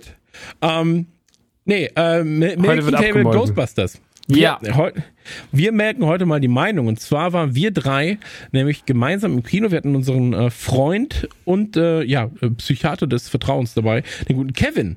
Und ähm, wir haben Ghostbusters gesehen. Ghostbusters Legacy, Schrägstrich Ghostbusters Afterlife äh, in Deutschland. Nee, andersrum. Afterlife. Kevin? Joel. Wo war denn Kevin? Äh, Joel hatten wir dabei, nicht Kevin. Ja. Mein Fehler. sagen, habe ich was nicht Ja, mitbekommen. ich habe nur so einen Bart gesehen. Oh, Max hat mich die ganze Zeit ignoriert. Ich weiß nicht, was das soll. Hä? Das hat, jeder außer mir hatte einen Bart, Chris. Also, tut, tut mir leid an äh, Kevin und auch an Joel, an beide. Ähm, aber äh, stimmt, Kevin wollte so gerne, aber konnte ja nicht. Oh, jetzt habe ich ganz sicher nochmal so eine Da Wunde hat sich gelohnt, wegzuziehen. Naja, gut. Da, wirklich jetzt. Ne? So, vor allem, er zieht weg, nur noch Pressevorstellungen hier in München. Ja, alles in Frankfurt wird Keine abgesagt. Mega Frankfurt. geil. Das ist wirklich das Beste daran. Naja, ähm, auf jeden Fall waren wir mit Joel äh, von Trailerschlag, waren wir ähm, gemeinsam im Kino und hatten sehr, sehr, sehr, sehr viel Spaß. Ähm, denn Ghostbusters Legacy, Schrägstrich Afterlife, durften wir schon sehen. Und wir wissen ja, ähm, hier sitzen zumindest zwei sehr große Ghostbusters-Fans. Ein sehr, sehr, einer davon ist ein sehr, sehr großer Ghostbusters-Fan und dann bin ich auch noch da, der ma- die Ghostbusters sehr mag. Ja, und ähm, das war für uns was Besonderes, weil wir natürlich auch unsere allererste Folge nochmal ein bisschen Revue passieren lassen konnten, denn die handelte von den Ghostbusters. Dann gab's die HD-Auflage unserer allerersten Folge, äh, wo wir über den 2016er Ghostbusters geredet haben. Und jetzt gibt es quasi ähm, alle guten Dinge sind drei und hoffentlich auch irgendwann vier oder fünf. Denn ähm, jetzt reden wir über die 2021er Auflage, die ja eigentlich schon hätte 2020 erscheinen sollen. Ähm, aber an dieser Stelle gebe ich jetzt einfach mal, ab, denn äh, der Max, der schart schon mit den Hufen. Das sehe ich da hinten in seiner Ecke. Ja, ich weiß gar nicht, wann haben wir die Folge aufgenommen? Da gab es noch kein Trailermaterial, oder? Wir haben die zum fünften Geburtstag aufgenommen. 2019? Da gab es, glaube ich, nur den Teaser damals. Den ersten, wo man das Auto gesehen hat, in diese, unter dieser Mhm. Plane. Aber ich glaube, es genau. gab nie, es gab nie einen Trailer. Wir haben wahrscheinlich aber trotzdem mal irgendwann kurz über den Trailer geredet, als der erste 2019 erschien. Ähm, meine Prognose war ja, dass äh, Jason Reitman, der Sohn von Evan Reitman, der für die Regie verantwortlich war, aber auch sein Vater, das hat er auch in diesem Vorwort äh, gesagt, dass wir in der Pressevorführung sehen durften, wo Jason Reitman sich kurz vorgestellt hat, hat gesagt, es war ein Familienfilm, es ist ein Familienfilm von einer Familie gemacht, von ihm und seinem Vater und äh, man versucht ja irgendwie an die Traditionen und die Geschichte der Ghostbusters von eins und zwei, aber vor allem halt von eins äh, anzuknüpfen und da irgendwie so, so, so eine neue Tür aufzumachen. Ähm, und ich glaube, das, was er im Vorfeld gesagt hat und das, was, was, das hat, glaube ich, sich, das war so die Zusammenfassung von dem Gefühl, was ich seit 2019 eigentlich hatte. Also von dem Zeitpunkt, wo der Teaser angekündigt wurde, war ich so, okay, ich glaube, das wird alles sehr gut. Weil ähm, wenn Franchises auf die Schnauze fallen, ähm, hat das meistens zur Folge, wenn sie denn weitergemacht werden. Und mit 2016 sind sie auf die Schnauze gefallen. Es war kein besonders guter Film, es lag am Buch. Ähm, es war einfach kein gutes Drehbuch. Muss man jetzt an der Stelle auch nicht mehr schon noch mal alles noch mal tausendmal sagen, aber man war einfach nicht zufrieden. Das äh, 2016, die 2016er Version ist auch begraben worden alles davon äh, ist quasi schon eigentlich wieder in die Vergessenheit geraten und die Ghostbusters sind wieder, waren relativ schnell wieder da, wo sie davor auch waren, nämlich irgendwo in den 80ern und 90ern. Und ähm, schlechter wurde davon ja nix, auch wenn immer Leute gesagt haben, die haben meine Kindheit kaputt gemacht, aber das ist ja der Satz, den ich, den ich nie verstehen werde, weil es ja Quatsch ist. Ähm, und jetzt wollte man daran irgendwie anknüpfen und wollte doch mal gucken, ob man die Ghostbusters vielleicht viele, viele Jahre später also über 30 Jahre später, ähm, 37 Jahre später quasi, seit dem ersten Teil, ist ja auch mein Geburtsjahr, ähm, ob man das Ganze dann irgendwie fortsetzen kann, ähm, sinnvoll fortsetzen kann, zeitgemäß fortsetzen kann. Und ähm, ich glaube, Jason Reitman war sich seiner Aufgabe bewusst, weil er es mit wahnsinnig viel Respekt angegangen ist. Ich habe ihm auch auf Instagram gefolgt oder folge ihm auch auf Instagram und finde seine ganze Arbeit äh, oder wie er das alles da präsentiert, wahnsinnig respektvoll, wahnsinnig freundlich, wahnsinnig herzlich. Und ähm, es war ein großer Spaß, denen schon zuzusehen, wie sie das alles angehen. Ähm, der erste Trailer hat mich damals wahnsinnig überzeugt. Ich mochte die Idee, ich mochte die, mochte, ich mochte das Neue, ich mochte das neue Feeling, ich mochte die alten Elemente da drin. Und das Gefühl hat sich eigentlich über den Trailer zwei und drei äh, transportiert. Und äh, kurz nachdem der dritte Trailer ja dann kam, äh, haben wir ja dann auch den Film gesehen. Jetzt gibt es ja nochmal den Final Trailer, der schon sehr viel verrät, muss man sagen. Äh, ja. wenn, wir haben den Film gesehen, haben es vorhin im Vorfeld, hat Dominik schon gesagt, so ist schon echt krass, wie viel der verrät. Ähm, aber ja, ich war, um jetzt mein Gefühl zum Film kurz zu sagen, und dann gebe ich auch erstmal ab. Ähm, ich hatte nie Zweifel, dass das nichts wird. Ich habe immer daran geglaubt oder war relativ ruhig. Also man geht ja manchmal ins Kino und so, ich weiß zum Beispiel, meine Aufregung vor Episode 9 war wirklich groß, weil ich mir gedacht habe, so, ey, pff, ich weiß nicht, ob sie das hinkriegen, so mit dem, was da 2000, was mit, mit 8 passiert ist und was das ausgelöst hat in der Fan-Community und die Regisseurwechsel und so. Ich wusste nicht, ob das was wird. Genauso wie bei Solo oder so. Das ich nicht, war mir nicht sicher, ob das funktioniert. Aber bei dem war ich so, klar wird das was. War relativ entspannend. Und auch da war meine Meinung so, naja, wenn es halt scheiße ist, im schlimmsten Fall ignorieren und weiter. Also da sind wir Ghostbuster-Fans ja schon einiges gewohnt inzwischen. Ähm, und ich ähm, saß im Kino und hatte gute Gefühle. Aber über die guten Gefühle rede ich ähm, gleich. Jetzt soll erstmal jeder so seine Meinung, was oder seine, seine Gefühle im Vorfeld, bevor er ins Kino gegangen ist und in den Monaten davor kurz wiedergeben. Dominik. Ähm, ich möchte nur ganz kurz mit was abgehakt haben, nochmal zum Trailer. Einfach nur, wenn ihr eh den Film guckt, dann guckt den Final Trailer nach dem Film. Wenn ihr noch am Zaudern seid, dann könnt ihr von mir aus angucken, aber ihr macht euch eventuell ein bisschen was kaputt. Aber es ist natürlich eure freie Entscheidung. Ich habe ihn nur gesehen und gedacht, ey, ich hätte mich geärgert. Obwohl man auch sagen muss, dass jeder, der ein Hasbro-Account folgt in den letzten vier Monaten, sich eh schon alles kaputt gemacht hat. Oder auch schon mal bei NTG ins Sortiment geguckt hat, weil wir diese Hasbro-Produkte führen. Also da, äh, ja, da wurde schon, da wurde schon von einer Firma sehr viel gespoilert. Mehr als okay. jeder Trailer gespoilert hat. Ja, das ist natürlich auch ein bisschen, aber nicht komplett geschuldet der Tatsache, dass die Spielzeuge ja schon ewig fertig sind und die Designs mhm. ja noch viel länger und der Film halt viel später rauskam. Ähm, meine Emotionen waren ähnlich wie die von Max im Vorfeld, ähm, weil Jason Reitman, ich habe auch irgendwann mal ein Interview gesehen, wo er einfach gesagt hat, ey, ich bin quasi am Set aufgewachsen von dem Film. Also was natürlich nicht stimmt, so lange dreht man einen Film nicht, aber er war halt präsent in, in prägenden Jugendjahren. Gerade alt genug, um alles irgendwie zu verstehen, aber auch noch jung genug, um komplett Fan zu sein und dass das alles noch irgendwie total abenteuerlich ist. Und der hat das ja wirklich mit, mit der Mutter mich aufgesogen in dem Moment. Und äh, dadurch, dass er sich dann nicht Jahre später dazu entschlossen hat zu sagen, ich fand das alles blöde, äh, sondern offensichtlich auch Herz dafür hat, ist er eigentlich die perfekte Wahl dafür. Und so wie es klingt, also wenn, wir müssen den Leuten ja erstmal glauben, was sie sagen, hat er sich ja auch komplett mit der Idee an die Leute gewandt, hat gesagt, ich habe eine Idee dafür.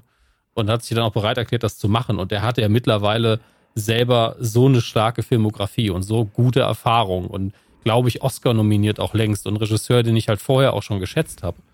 Für was war der Oscar nominiert? Für Juno? Nee ich weiß nicht, Ab in die Air war auch irgendwann mal im, im Award-Gespräch. Ja. ja. Und das sind ja alles extrem solide Filme, die vor allen Dingen auf die Charaktere und auf dem Drehbuch fußen. Hm. Und das ist mir halt am Ende des Tages wichtiger, als ob er schon mal einen Actionfilm gemacht hat oder so, weil äh, das sieht man ja auch gerade bei allem, was so das MCU raushaut. Ey, du kannst da, er würde immer Nein sagen, ne? Aber du könntest da jemanden wie, wie Smith hinsetzen und sagen, für Regie, die Action, das können wir sowieso. Also wirklich, dann sag einfach Action und wir machen das. Das ist schon in Ordnung. Also da werden ja zum Teil einfach Leute geholt, die noch nie einen Actionfilm gedreht haben, die mit Story umgehen können. Und Reitman kann offensichtlich auch irgendwie mit Action. Und wenn die Entscheidung nur ist, ey, ich habe dafür einen extra Co-Director, der das macht, oder jemand, der die Action-Szenen gut inszeniert und ich nehme das nur ab, das ist ja auch eine Entscheidung, die ein Regisseur fällen kann. Ähm, das hat auch funktioniert in dem Film. Aber viel wichtiger ist, dass das Herz stimmt, dass das Drehbuch stimmt. Und da war er ja 1A der richtige Mann für. Hm. Hat einen recht guten Draht zu dem Originalregisseur auch, weil er da mal Hilfe gebraucht hat und anscheinend war er ja dann auch sehr, man sehr präsent sich. noch. Ja, man kennt sich, genau. Ich, ich habe seine Telefonnummer.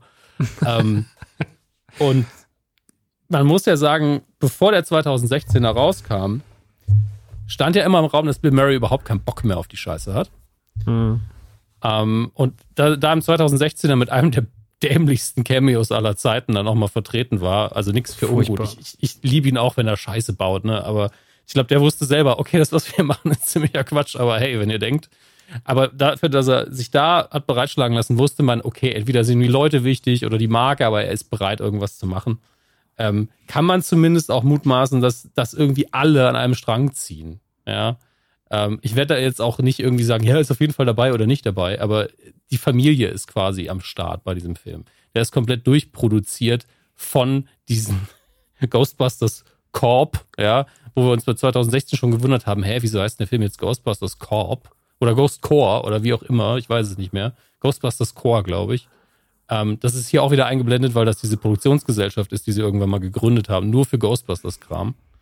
Ähm, und man merkt einfach an Alec und Enden, die wollten auch, dass das klappt. Und die sind da sehr vorsichtig rangegangen. Und bevor der Film auch so eine Aufblende hatte, war ich mir sicher, ey, im schlimmsten Fall ist er leicht durchschnittlich, macht aber Spaß. Ja, und im hm. besten Fall lebt er alles wieder so ein bisschen zum Leben, ohne dass er seine Seele da dabei irgendwie verschenkt. Weil man hätte ja hier auch sowas machen können wie, wisst ihr was, wir machen nur Fanservice, wir hauen richtig auf die Actionlatte ähm, geben den Leuten, was sie wollen. Alle fünf Minuten kommt der Song. Äh, tausendfach Spielzeug und wir inszenieren das so Transformers-mäßig durch und wahrscheinlich wäre es ein Erfolg gewesen. Hätte man machen können. Hat man nicht. Und äh, das hat man beim ersten Trailer auch schon gewusst, dass das nicht passiert. Weil der hat einfach nichts anderes gemacht als, hier ist das Auto, das alte Auto. Es ist ein sehr stimmungsvoller Trailer. Entspannt euch, das wird schon. Wirklich, dieser erste Teaser, der hat eigentlich schon alles kommuniziert, was wir wissen mussten. Deswegen, ich hatte tierisch Bock, ich, ich war da sehr viel Vertrauen und war auch bei allen Star Wars-Filmen, die wir gesehen haben in den letzten Jahren, wesentlich nervöser. Tatsächlich. Hm. Chrissy. Ich habe ja, also ich mag die Ghostbusters. Ich habe jetzt nicht so den krassesten Bezug, wie ihr ihn jetzt gerade habt. Ähm, für mich war das immer eine Marke, mit der ich viel anfangen konnte, die aber jetzt halt äh, hinter andere Marken zurückblieb für mich. Ähm, für mich waren halt die Geister immer wichtig und für mich war dieses Team-Up immer wichtig, wenn ich die Ghostbusters gesehen habe. Also äh, die Guten gegen die Bösen und dann sind die Geister, die quasi die Bösen oftmals sind, dann aber doch irgendwie funny noch dabei, sehen witzig aus, haben ihre Späße, machen irgendwas dabei. Ähm, und ich fand 2016 war mir einfach so zu egal. So, das habe ich eh dann rausgestrichen aus meinem Gehirn. Und ähm, wie Max immer sagt, wenn das aktuellste Werk dann irgendwie nicht den eigenen Vorstellungen entspricht, du verlierst ja nichts. Ja, ähm, ich bin mit sehr, sehr viel Vorfreude in den Film gegangen. Das lag daran, dass wir zusammengegangen sind. Äh, zum einen. Das lag aber auch daran, dass ähm, die Reviews davor, also äh, ein paar Leute haben ihn ja schon mal vor uns äh, sehen können, ähm, zu 99,9 Prozent alle extrem positiv waren, äh, sowohl von Fanseiten als auch von Kritikerseiten. Und das ist schon mal kein schlechtes Zeichen. Ähm, dann natürlich auch so der Umstand, dass, dass der Sohn des äh, damaligen Regisseurs jetzt den neuen Teil macht. Ähm, und der Regisseur natürlich auch selbst schon für Filme verantwortlich war, die handwerklich zumindest sehr, sehr gut waren. Ähm, ob sie jetzt halt meinem, meinem Geschmack entsprechen, ist ja nochmal was anderes. Ähm, und um es kurz zu machen, ich bin mehr als begeistert rausgegangen. Also für mich, ein, zwei Sachen hätte ich mir persönlich gewünscht, ähm, die nicht passiert sind. Da können wir gleich aber nochmal drüber reden. Ähm, aber ich bin extrem zufrieden rausgegangen. Ähm, ich fand, das war eine sehr mutige Art, das ganze Franchise weiterzuführen, ähm, weil, wie Dominik schon gesagt hat, ähm, du hättest auch direkt erstmal nur Geister zeigen können, hier, haha, witzig, witzig, ähm, große Action und so weiter und so fort, aber sie haben das Ganze sehr, sehr behutsam aufgebaut. Und in meinen Augen haben sie das vor allem deshalb gemacht, weil sie auch Hoffnung haben selbst, dass das so gut ankommt und dass man dann vielleicht darauf halt wirklich komplett neue, eine komplett neue Filmreihe nochmal aufbauen kann. Ähm, ich fand das, wie gesagt, ich fand den Schritt sehr, sehr mutig, wie sie den Film ähm, aufgezogen haben, welches Pacing halt, wie er die Charaktere einsetzt, aber dazu dann äh, später mehr. Als Kurzfassung, ich bin hellauf begeistert gewesen und bin als größerer Ghostbusters-Fan aus dem Kino gegangen, als ich davor schon war. So, und ich glaube, das ist so das, das Netteste, was man äh, oder was ich über den Film sagen kann. So, in, in, diesem, in diesem Rahmen. Aber Maxi, ähm, Magst du, magst du einmal ganz kurz erzählen, äh, worum geht's denn? Ähm, also, das hier ist der spoilerfreie Part, ja, immer noch. Ja, wir können da, nachher. Da werde ich vielleicht ähm, sogar nochmal entschärfen müssen, weil ich vorher so ein bisschen unvorsichtig war. Nee, nee, aber, da war ja, das war alles ja noch okay, aber ähm, der, äh, die Geschichte äh, behandelt ja ähm, eine Familie. So, und ähm, die, die umziehen muss und so weiter und so fort. Aber fass du das doch gerne mal kurz zusammen. Genau. Es geht um eine Familie, die wir noch nicht so richtig, also man, wenn man die Trailer und sich ein bisschen damit beschäftigt, weiß man schon, wem die angehören.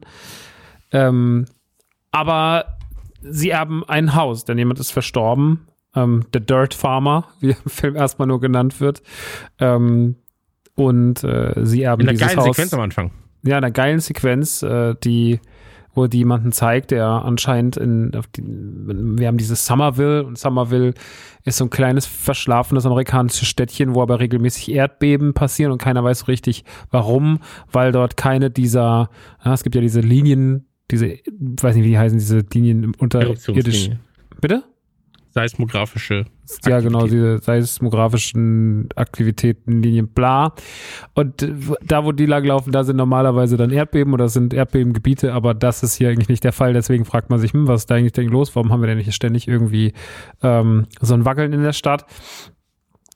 Und ähm, das hängt wohl zusammen mit den Sachen, die wir am Anfang sehen, denn wir sehen jemanden, der äh, durch ein Feld jagt, irgendwie sein Auto schrottet, ähm, der vor was wegrennt und der so eine Art Geisterfalle aktiviert, das funktioniert aber nicht, der dann in sein Haus flüchtet und der dann wohl, wir sehen diese Figur immer nur schemenhaft, wir sehen nicht, wer es ist, ähm, und der dann aber ähm, wohl verstirbt an diesem Abend.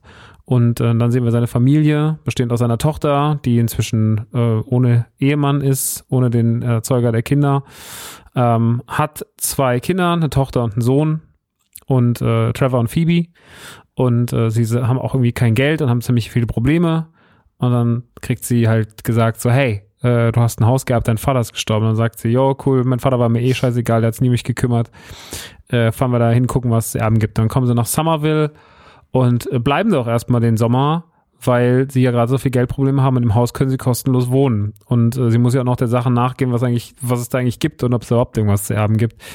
Und äh, dabei integrieren sich die Kids, Phoebe und Trevor, in diesem Dorf. Äh, Trevor verliebt sich relativ schnell in so ein ähm, Mädchen bei so einem Diner, wo er dann noch anfängt zu arbeiten. Deswegen, äh, Phoebe bleibt so ein bisschen erstmal die Außenseiterin, erkundet das Haus, entdeckt da so ein paar schräge Abzweigungen und ähm, lernt ein paar Leute kennen, unter anderem Podcast. Das ist so ein kleiner podcastender Junge, der wahnsinnig witzig ist Und so ein bisschen, also jede Figur übernimmt ja so ein bisschen eine Rolle von einem Ghostbuster, aber so ganz weit entfernt. Also so Phoebe ist dann so ein bisschen der Spengler und Podcast ist so ein bisschen der Stance und äh, Trevor ist so ein bisschen der coole Draufgänger mit der großen Klappe, mehr dann so Wankman. Und äh, Lucky kommt irgendwie erst später dazu und hat deswegen irgendwie so ein bisschen die Setmore-Vibes. Ähm, und naja, auf jeden Fall gehen sie, lernen sie dann noch Gary Guberson kennen. Das ist der Lehrer von Phoebe, gespielt von Paul fucking Rudd. Ähm, der das Sexiest Man Alive. Sexiest Man Alive. Liebt den, wir lieben den alle. Großartiger Typ. Ähm, wahnsinnig viel Spaß gemacht, dem äh, zuzusehen, wie der sich in diesen Film integriert.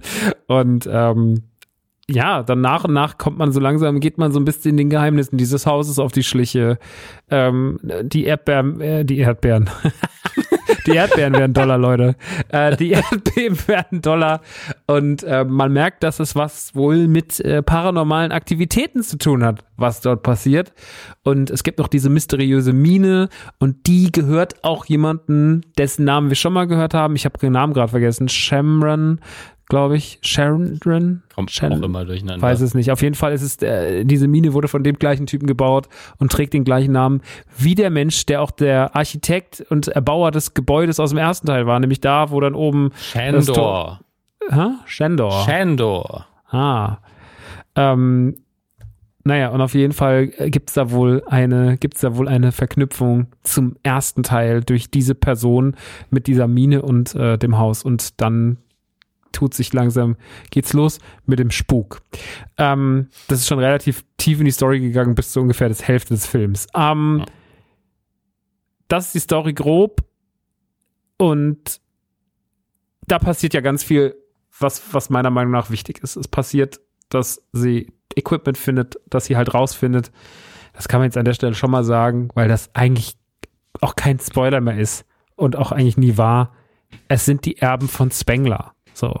Ähm, also man geht hier ganz bewusst mit dem Tod von Harold Ramis auch um und lässt diese Figur quasi auch im Film sterben, ähm, um dann aber ihm trotzdem Platz einzuräumen in Form, dass er halt dieses Haus hat und dass er der Dirt Farmer war und dass man sozusagen sein Erbe, ähm, das ganze Geisterequipment, das Auto, also alles, was irgendwie die Ghostbusters auszeichnet, die Geisterfalle, die Protonpäckchen, äh, PKE-Messgerät, der ganze Scheiß, dass das alles dort irgendwie lagert und ähm, dieses ganze, äh, ich sammle Sporen und diese, das. Also es wird ganz, ganz viel Referenz gebaut auf den ersten Teil, auf den zweiten Teil, aber vor allem auf den ersten. Aber das mit einer so unfassbaren Präzision, dass man sich glauben kann. Und dabei geht man aber nicht so sehr auf den Fanservice und muss sagen so, oh Leute, Ghostbusters, oder? Wir drücken die ganze Zeit drauf, sondern ich habe das nie erlebt, dass ein Film es schafft, so präzise an was anzuknüpfen aus der alten Zeit und dabei aber eigentlich sich komplett auf sein Ding konzentriert. Und das macht der Film vor allem die ersten 70 Minuten mit, also ich habe ja gesagt, die ersten 70 Minuten sind für mich perfekt.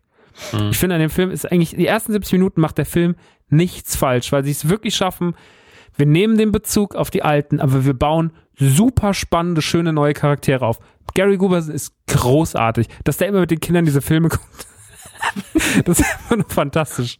Ähm, diese ganze, diese, diese Podcast ist so eine süße Figur. Phoebe ist, also Phoebe ist wirklich unschlagbar. Der guckt mir Ja. den ganzen Film nur mit einer Hingabe zu und denkt so, boah, ist die krass. Die ist so eine, ähm, die, die, wie heißt du, Mackenzie? Ich weiß nicht mehr. Die Schauspielerin ist irre gut. Also die Kleine macht das so perfekt. Ähm, und, und, und Phoebe ist so die spannendste Figur in dem Ganzen und so herzlich und so auf den Punkt und also das kriegen sie so gut hin, wie ich es nie gesehen habe eigentlich. So dieses, hier ist der Anknüpfpunkt und er ist so natürlich und so respektvoll eingebaut, dass man nie denkt, ah, okay, der Fanservice. Und es ärgert mich, dass sie es dann später ein paar Mal verkacken, was das angeht. Weil, wenn sie das nicht gemacht hätten, aber vielleicht war es Absicht. Wir können keinen perfekten Film machen, wir müssen, wir müssen Fehler machen. Weil, wenn sie da nicht zwei, dreimal so blöd diesen Fanservice-Moment eingeläutet hätten, dann, weil da gab es zwei, drei Momente, wo ich dachte, oh, das hätte jetzt auch 2016 passieren können. Also dieser, wenn einmal kann man auch sagen, ist Ja. auch spoilerfrei, da äh, sagt jemand, da sitzt jemand im Gefängnis und will telefonieren und dann sagt der Cop äh, zu ihm, who you gonna call? Und das ist so, da haben alle im Ja. Kino gelacht, aber es ist so, ich glaube, Es reißt mich raus. Ich, es, also das war schon so ein, so ein Lachen von wegen, okay, we get it. ja, ja, ja, also- aber so das ist dieses, das ist dieses Lachen, was im ersten Moment immer eigentlich ganz cool ist. Aber das braucht der Film nicht, weil der Film so viel Nee. Charme, und so viel Humor und so viel eigene, der hat so feste Standbeine, auf denen der steht, dass man echt sagen muss, du hättest nichts davon gebraucht. So, der Film hätte komplett in seiner, der ist so selbstständig und der macht ein Worldbuilding in den ersten 70 Minuten, was anbetungswürdig ist, was auch so, es ist zwar Ghostbusters, aber dadurch, dass wir so ein anderes Setting, Ghostbusters, einer der Hauptcharaktere in Ghostbusters ist immer New York gewesen. So, in New York war immer ein Hauptcharakter in Ghostbusters. Und den rauszustreichen, weil das ist ja das Einfachste. Das hat 2016 auch gemacht. Ja, okay, dann ist es halt kein, keine Feuerwehrstation, sondern ist es halt ein Chinese. Aber ansonsten ist es halt, äh, ne, New York ist New York und da kann man halt diese Geschichte schnell erzählen. Aber das rauszustreichen, dann dieses versträumte Kaff zu geben, was das absolute Gegenteil ist von New York, das ist so mutig, aber auch so schlau gewesen, weil man es so schon umgesetzt hat. Ähm, und das zeigt ja, wie eigenständig sich dieser Film positionieren kann. Und dann macht er, zensiert er sich eigentlich quasi in dieser Eigenständigkeit an, äh, an ein paar Punkten zum Schluss hin, die mich so ein bisschen rausholen, ähm, die dem Ganzen aber keinen Abbruch machen. So, Mhm. ich muss dann halt sagen, er war fast perfekt. Er war nicht Mhm. perfekt, aber er war fast perfekt. Ich werde da später im Spoiler-Teil noch mehr drauf eingehen, weil dann kann ich da Mhm. offen drüber reden, was mich da wirklich stört. Ähm, ich habe da auch echt dran, lang drüber nachgedacht, weil ich mir nicht dieses, damals, als ich aus 2016 kam, einfach nur erleichtert war, dass er nicht so scheiße war, wie ich gedacht habe. War ich so, so schlecht war er gar nicht.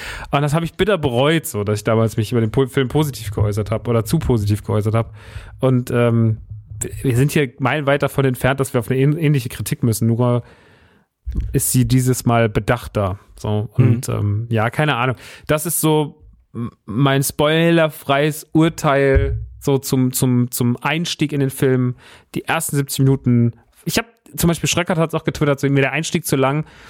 Das sehe ich nicht. Ich finde, das ist, also, wenn die Ghostbusters wieder eine Chance haben, weiter zu existieren, dann haben die 70 Minuten da eigentlich alles, den, haben ihm den Weg bereitet, der ihm 20 Jahre gefehlt hat, so. Ja, äh, das war ja das, was ich vorhin auch gesagt habe. Also er ist halt einfach extrem mutig. Du hast ja jetzt auch gerade genauso gesagt, also wirklich mutiger Film. Ähm, ich fand auch die Besetzung recht mutig. Ne? Also die Entscheidung zu sagen, wir nehmen quasi Kinder, Schauspieler, Jugendliche, Heranwachsende, ist auch eine recht mutige Entscheidung. Ähm, macht aber auch am Ende dann extrem viel Sinn.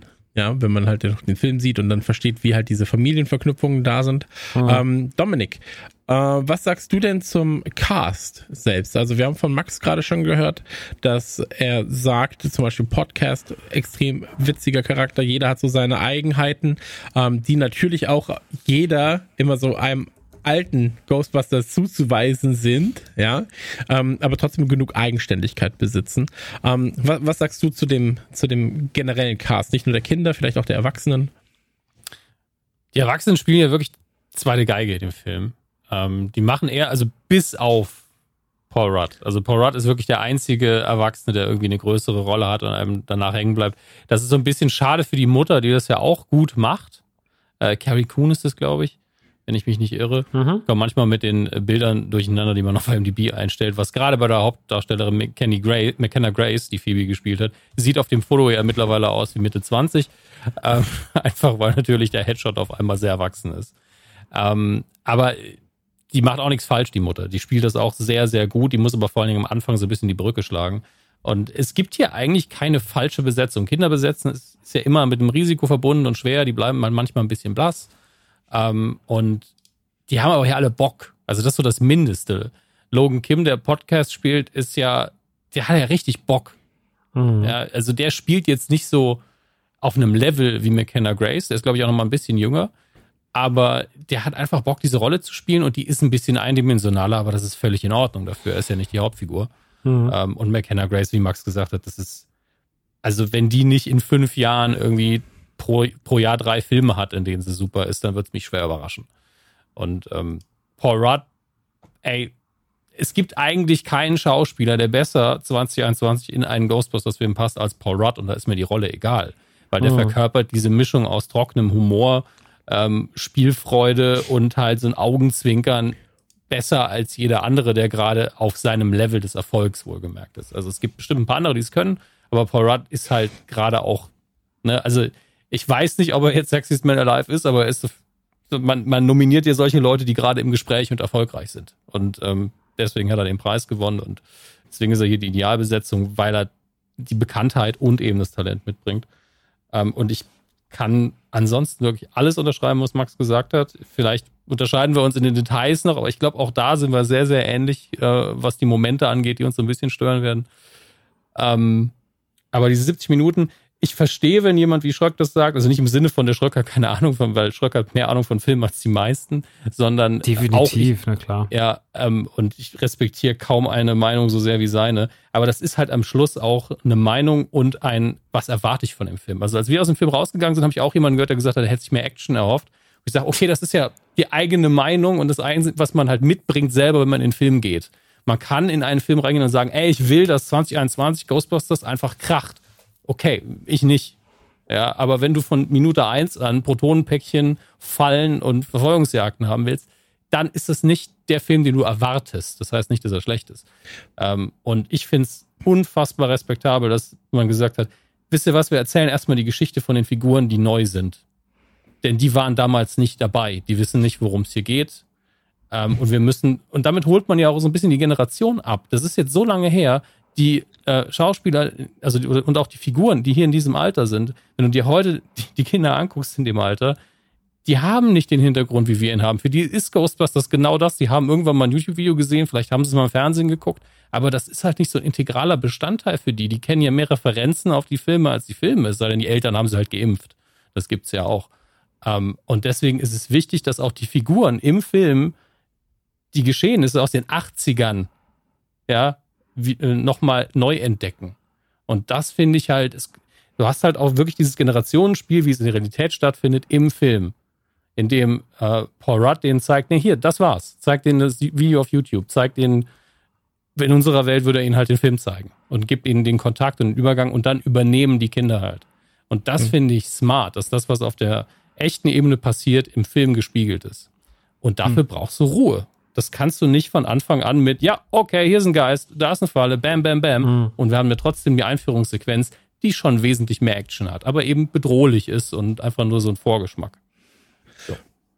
Maxi, ähm, du als Ghostbusters-Konnoisseur, äh, würdest du sagen, er hat eine gute Mischung getroffen aus Humor, Grusel und Action? In dem Fall, oder Action erstmal raus, aber Humor und Grusel, weil das ist ja was, was man dann doch beides ein bisschen mit den Ghostbusters auch verknüpft. War ja immer so ein bisschen gruselig, aber auch so ein bisschen oder sehr humorig stellenweise. Wie ist das? Also ich glaube, dass ich, wenn ich so, wenn ich wieder so 6, 7 wäre und würde den jetzt sehen, dass ich gewisse Elemente schon sehr gruselig finden würde. Mhm. Ähm, ich finde, dass da komme ich dann auch zu meiner Kritik später noch, dass sie ein paar Sachen wiederholen, finde ich nicht gut, dass die schon mal passiert sind weil damit beschneiden sie sich selber. Ähm, ich hätte auch den Bösewicht anders gewählt, ehrlich gesagt, weil ich nicht finde, auch da macht der Film sich äh, unnötig unselbstständig und der Bösewicht ist meiner Meinung nach in dem Film dann trotzdem nicht so egal wie im 2016er. Schon ein sehr wichtiges Element natürlich, aber ähm, ein anderer Bösewicht hätte es auch getan und damit hätte sich der Film vielleicht noch ein bisschen mehr emanzipiert von dem, was, mhm. was 84 passiert ist. Äh, ich, aber die, die Mischung, ich finde, also humormäßig finde ich den super. Der hat ein ganz, ganz tolles Level an Humor. Ähm, der macht genau all das richtig wieder, was 2016 so unfassbar falsch gemacht hat, nämlich nicht zu wissen, nicht den, also nicht den Raum zu lesen, wie ein Ghostbusters-Film zu funktionieren hat.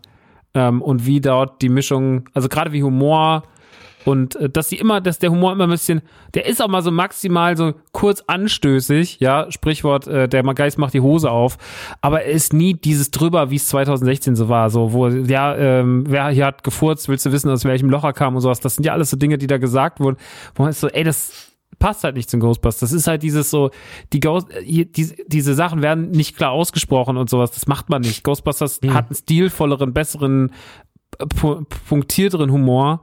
Ähm, und das hat der Film meiner Meinung nach komplett hinbekommen. Also er hat ganz viele gute Lacher drin, äh, die von den Kids kommen, die von Paul Rudd kommen, die sich toll verteilen.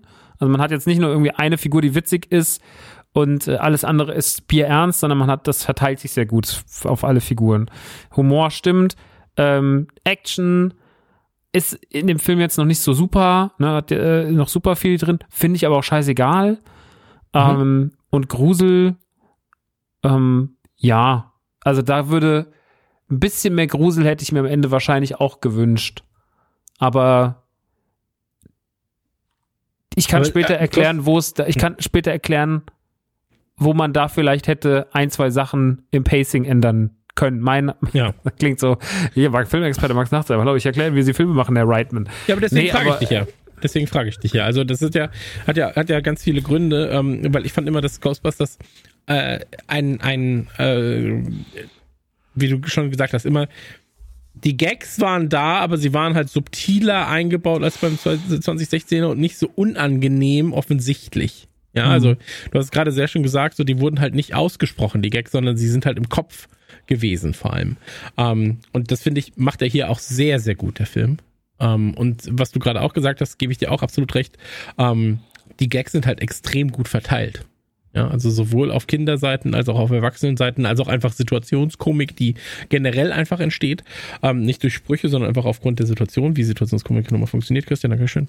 Ähm, aber ähm, ich, äh, und bei den, bei den Geistersachen muss ich sagen, mir war das gar nicht so zu wenig. Ich fand halt, ähm, dass es ein, zwei Sequenzen nicht gebraucht hätte, die halt einfach aufgrund von Ton und Co., weil es so plötzlich passiert ist, so ähm, ja, scare-jumpig waren. So.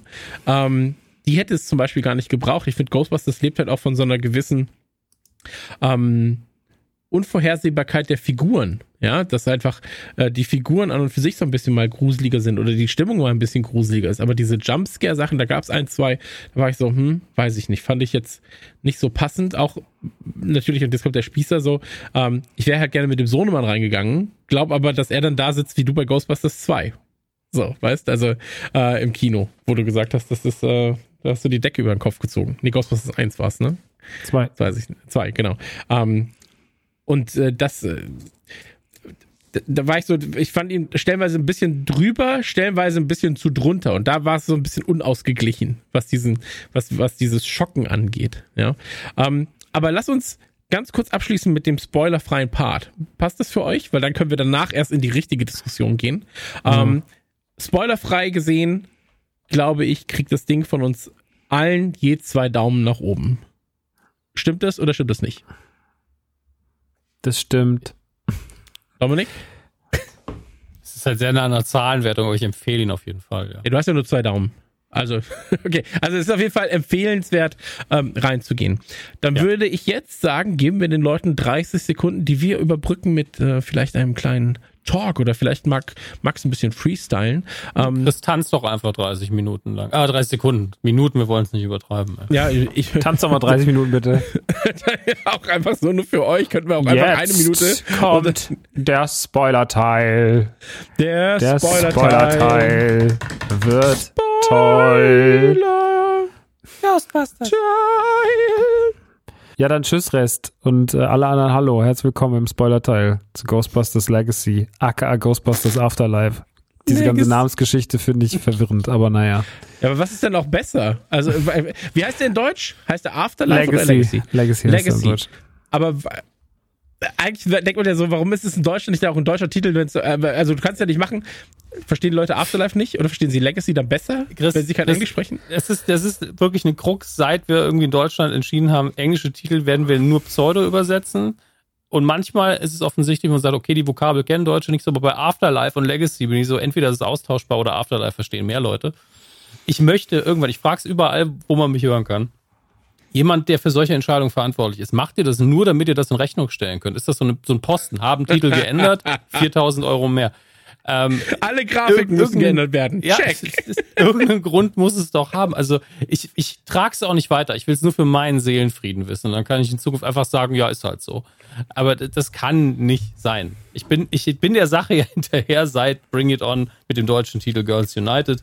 Und ähm, lass uns das Thema nicht weiter vertiefen, sonst krieg ich wieder Frust. Na, aber das ist wirklich was, was ich nicht verstehe. Ne? So, also ich verstehe, wenn du sagst, so statt, weiß ich, wenn es statt Cars 3, dann heißt es Cars ähm, Revolution, keine Ahnung, ja, so. Ja, das Ähm, kriegt einen Untertitel, damit die Kinder noch.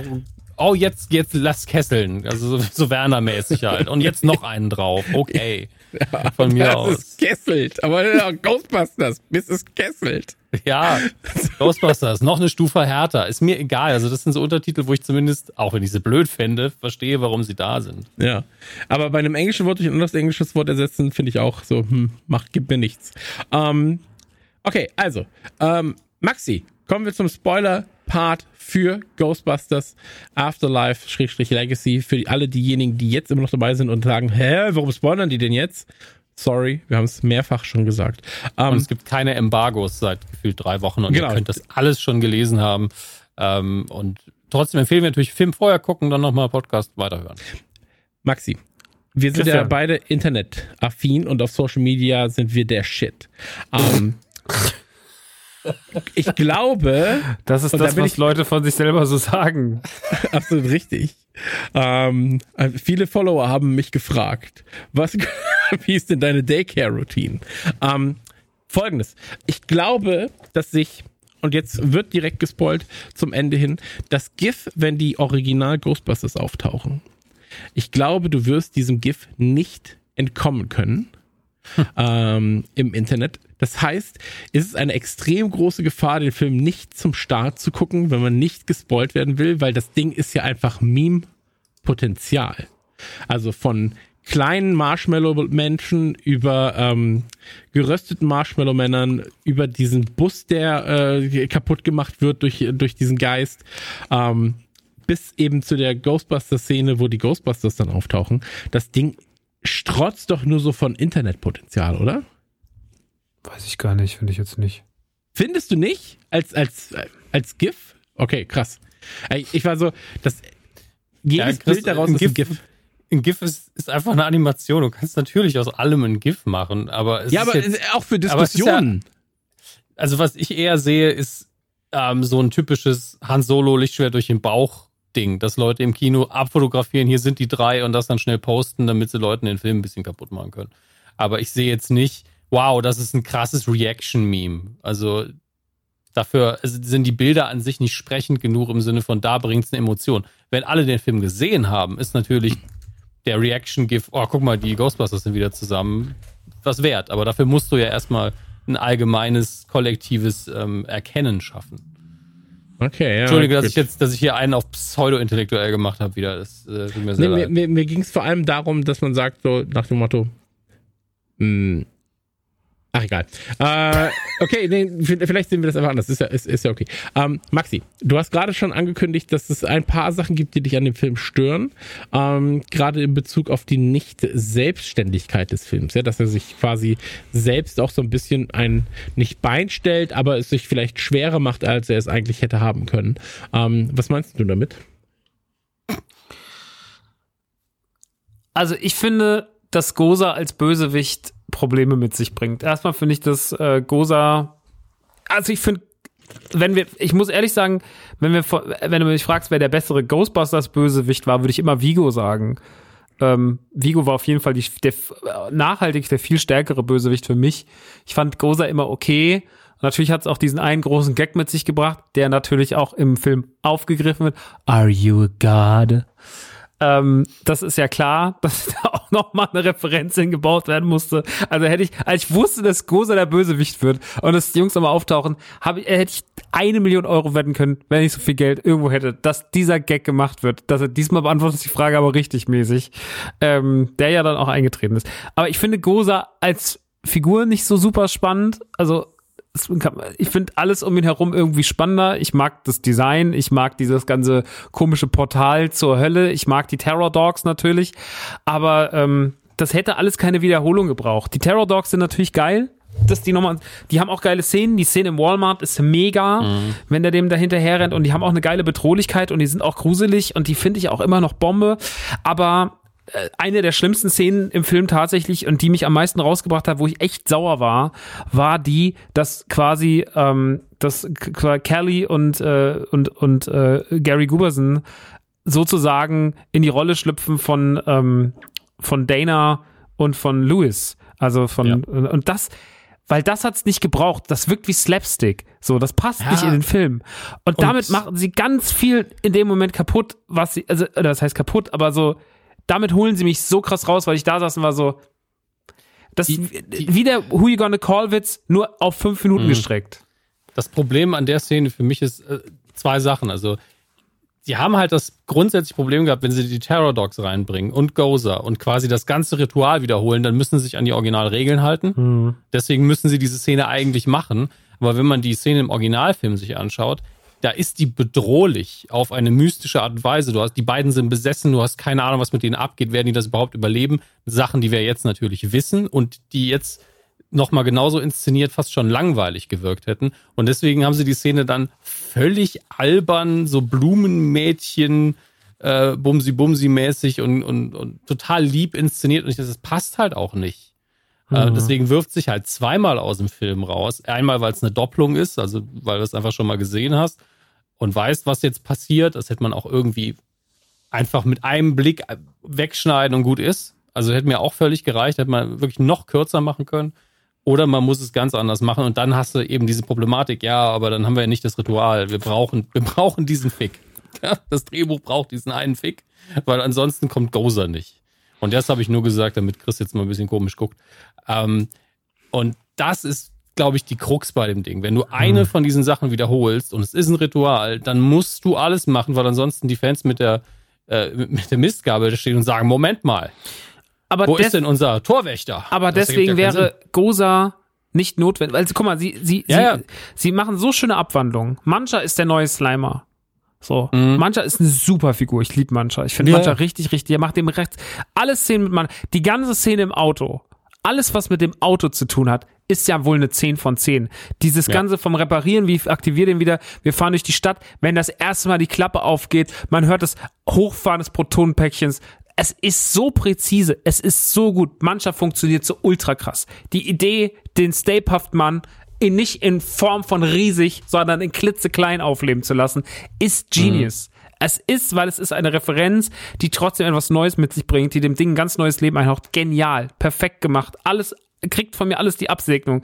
Die Geister einzubauen, generell muss man sagen, dem Moment, wo es dauert ja ultra lange, bis man überhaupt erfährt, was mit diesem Portal da unten los ist. Und dann geht's ja mhm. Schlag auf Schlag. Da hätte ich mir gerne fünf Minuten mehr gewünscht. Ich hätte mir gerne mehr Geister ja. gesehen. Ich hätte gerne mehr, weil, weil das haben die alten Ghostbusters-Filme besser gemacht. Das hat sogar also ich fand die, wenn 2016 ein, ein Element hatte, was mir irgendwie Spaß gemacht hat, war es mir die Geister anzugucken, weil ich die irgendwie optisch cool fand. Ähm, und ich hätte mir hier noch ein bisschen mehr Geister gewünscht. Ich finde es super, dass sie mit Practical Effects arbeiten, wie zum Beispiel dem Typen an der Bar, ne, der ja eine Referenz auf den Taxifahrer ist aus dem ja. ersten Teil.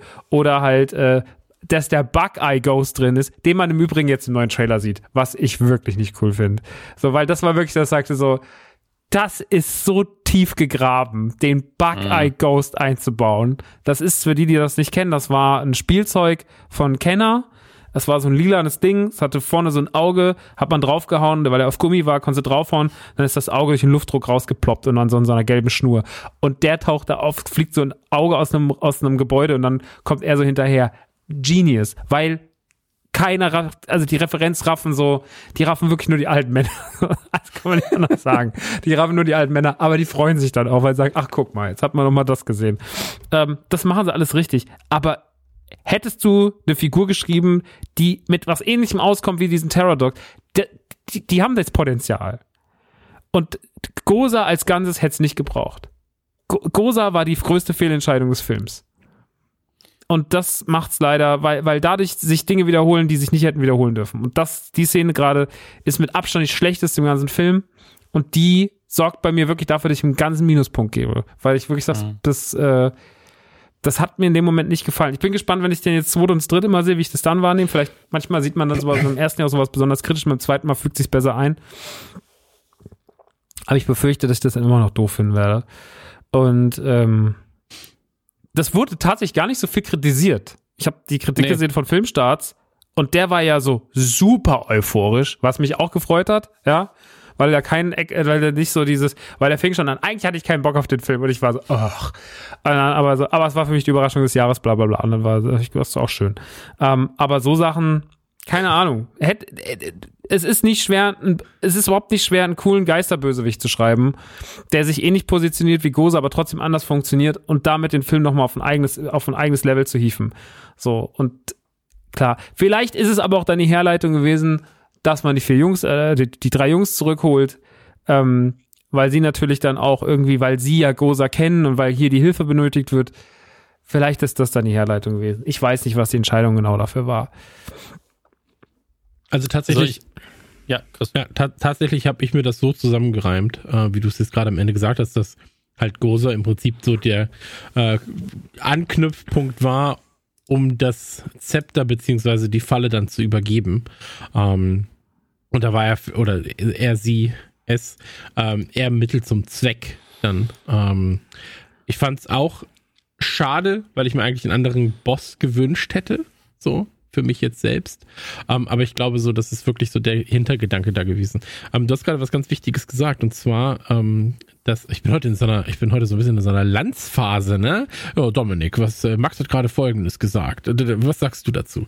Ähm, nee, du hast gerade was Wichtiges gesagt, weil mein größter Kritikpunkt ist tatsächlich auch, dass es mir, wenn die Scheiße dann dampft, ja, in der Stadt, dass da dann irgendwie mir eine Kamerafahrt fehlte, wo die Geister für Unfug sorgen. Die muss ja, zwei Minuten hätten mir komplett gereicht. Vier, fünf, sechs verschiedene Geister.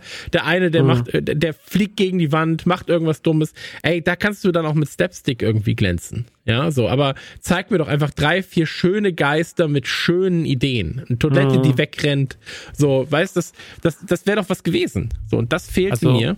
Ähm, und ich fand's, nur kurz, ich fand, ich fand's, fand's schön, dass sie das oder die, die sie hatten, waren ja sehr schön. Ja, du hattest halt eine schöne Referenz. Du hast gerade gesagt, noch an, an, an äh, früher, dann hattest du halt diese Taxifahrer-Referenz und so. Das war ja alles da.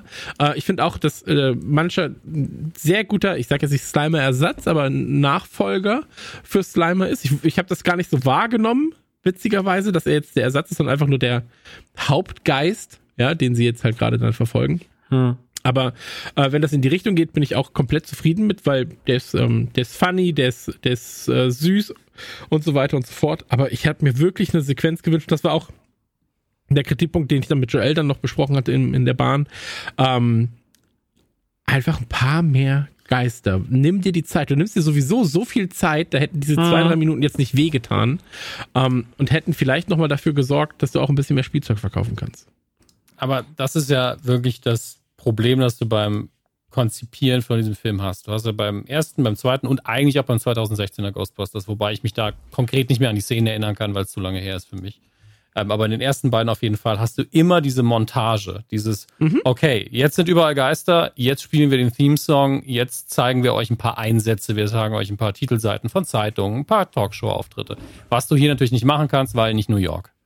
Aber du brauchst musst, ja, nee, nee, du, kurz, den äh, müsstest du nur in einer anderen Art und Weise machen, klar. Also mehr, mehr geht's mir da nicht. Du kannst es nicht genauso machen.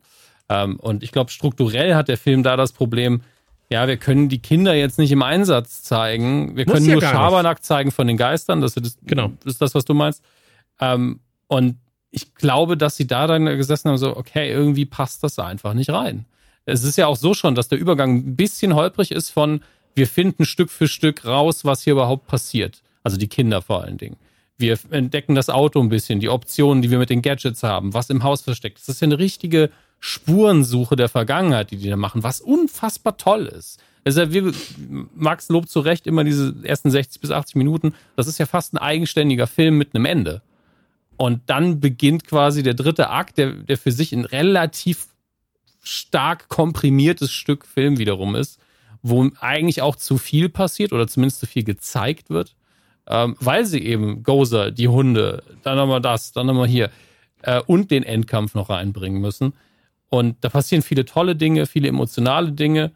Aber es ist schon so, dass du hier einen ganz anderen Tempowechsel hast, der nicht so ganz funktioniert. Und ich glaube, wenn sie dann auch noch diese Montage, wie auch immer sie dann ausgesehen hätte, reingenommen hätten, dann wäre das sehr chaotisch geworden. Und das kannst du dann nur machen, wenn du den Film zweieinhalb bis drei Stunden lang machst. Ich hätte damit kein Problem, mhm. aber das passiert bei einem Ghostbusters-Film, wo sie alles riskieren, dass die Marke weiterlebt.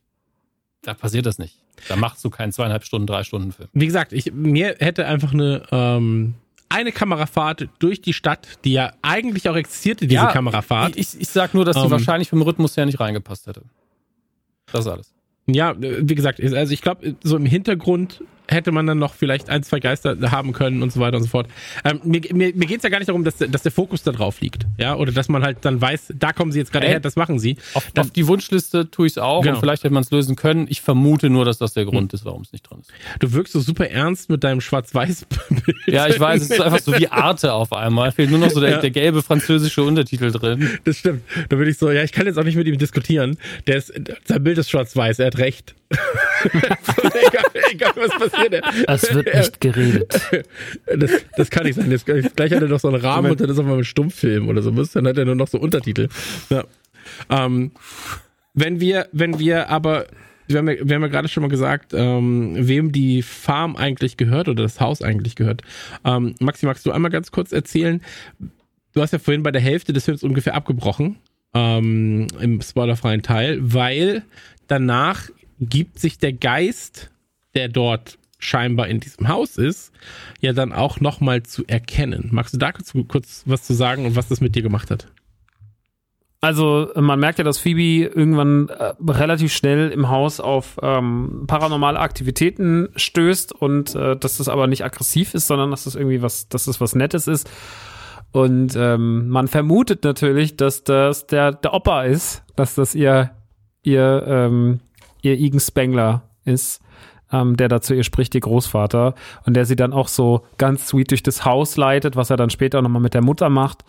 Ähm, und das finde ich einfach alles so schlau und so schön und so äh, verspielt, kindlich, lieb. Es ist un, ja, herzlich ist das Wort, was ich gesucht habe. Danke. Also es ist wirklich wahnsinnig herzlich. Also das haben sie, da, da stimmt so krass alles und ähm, auch das ganze Zwischenspiel und mit ihr und auch wenn Trevor natürlich, sage ich mal, neben ihr schon so ein bisschen verliert, auch wenn Finn Wolfhard das immer gut macht, so, aber ich finde natürlich, dass er gegen, gegen McKenna irgendwie jetzt äh, eher nur die zweite Geige spielt.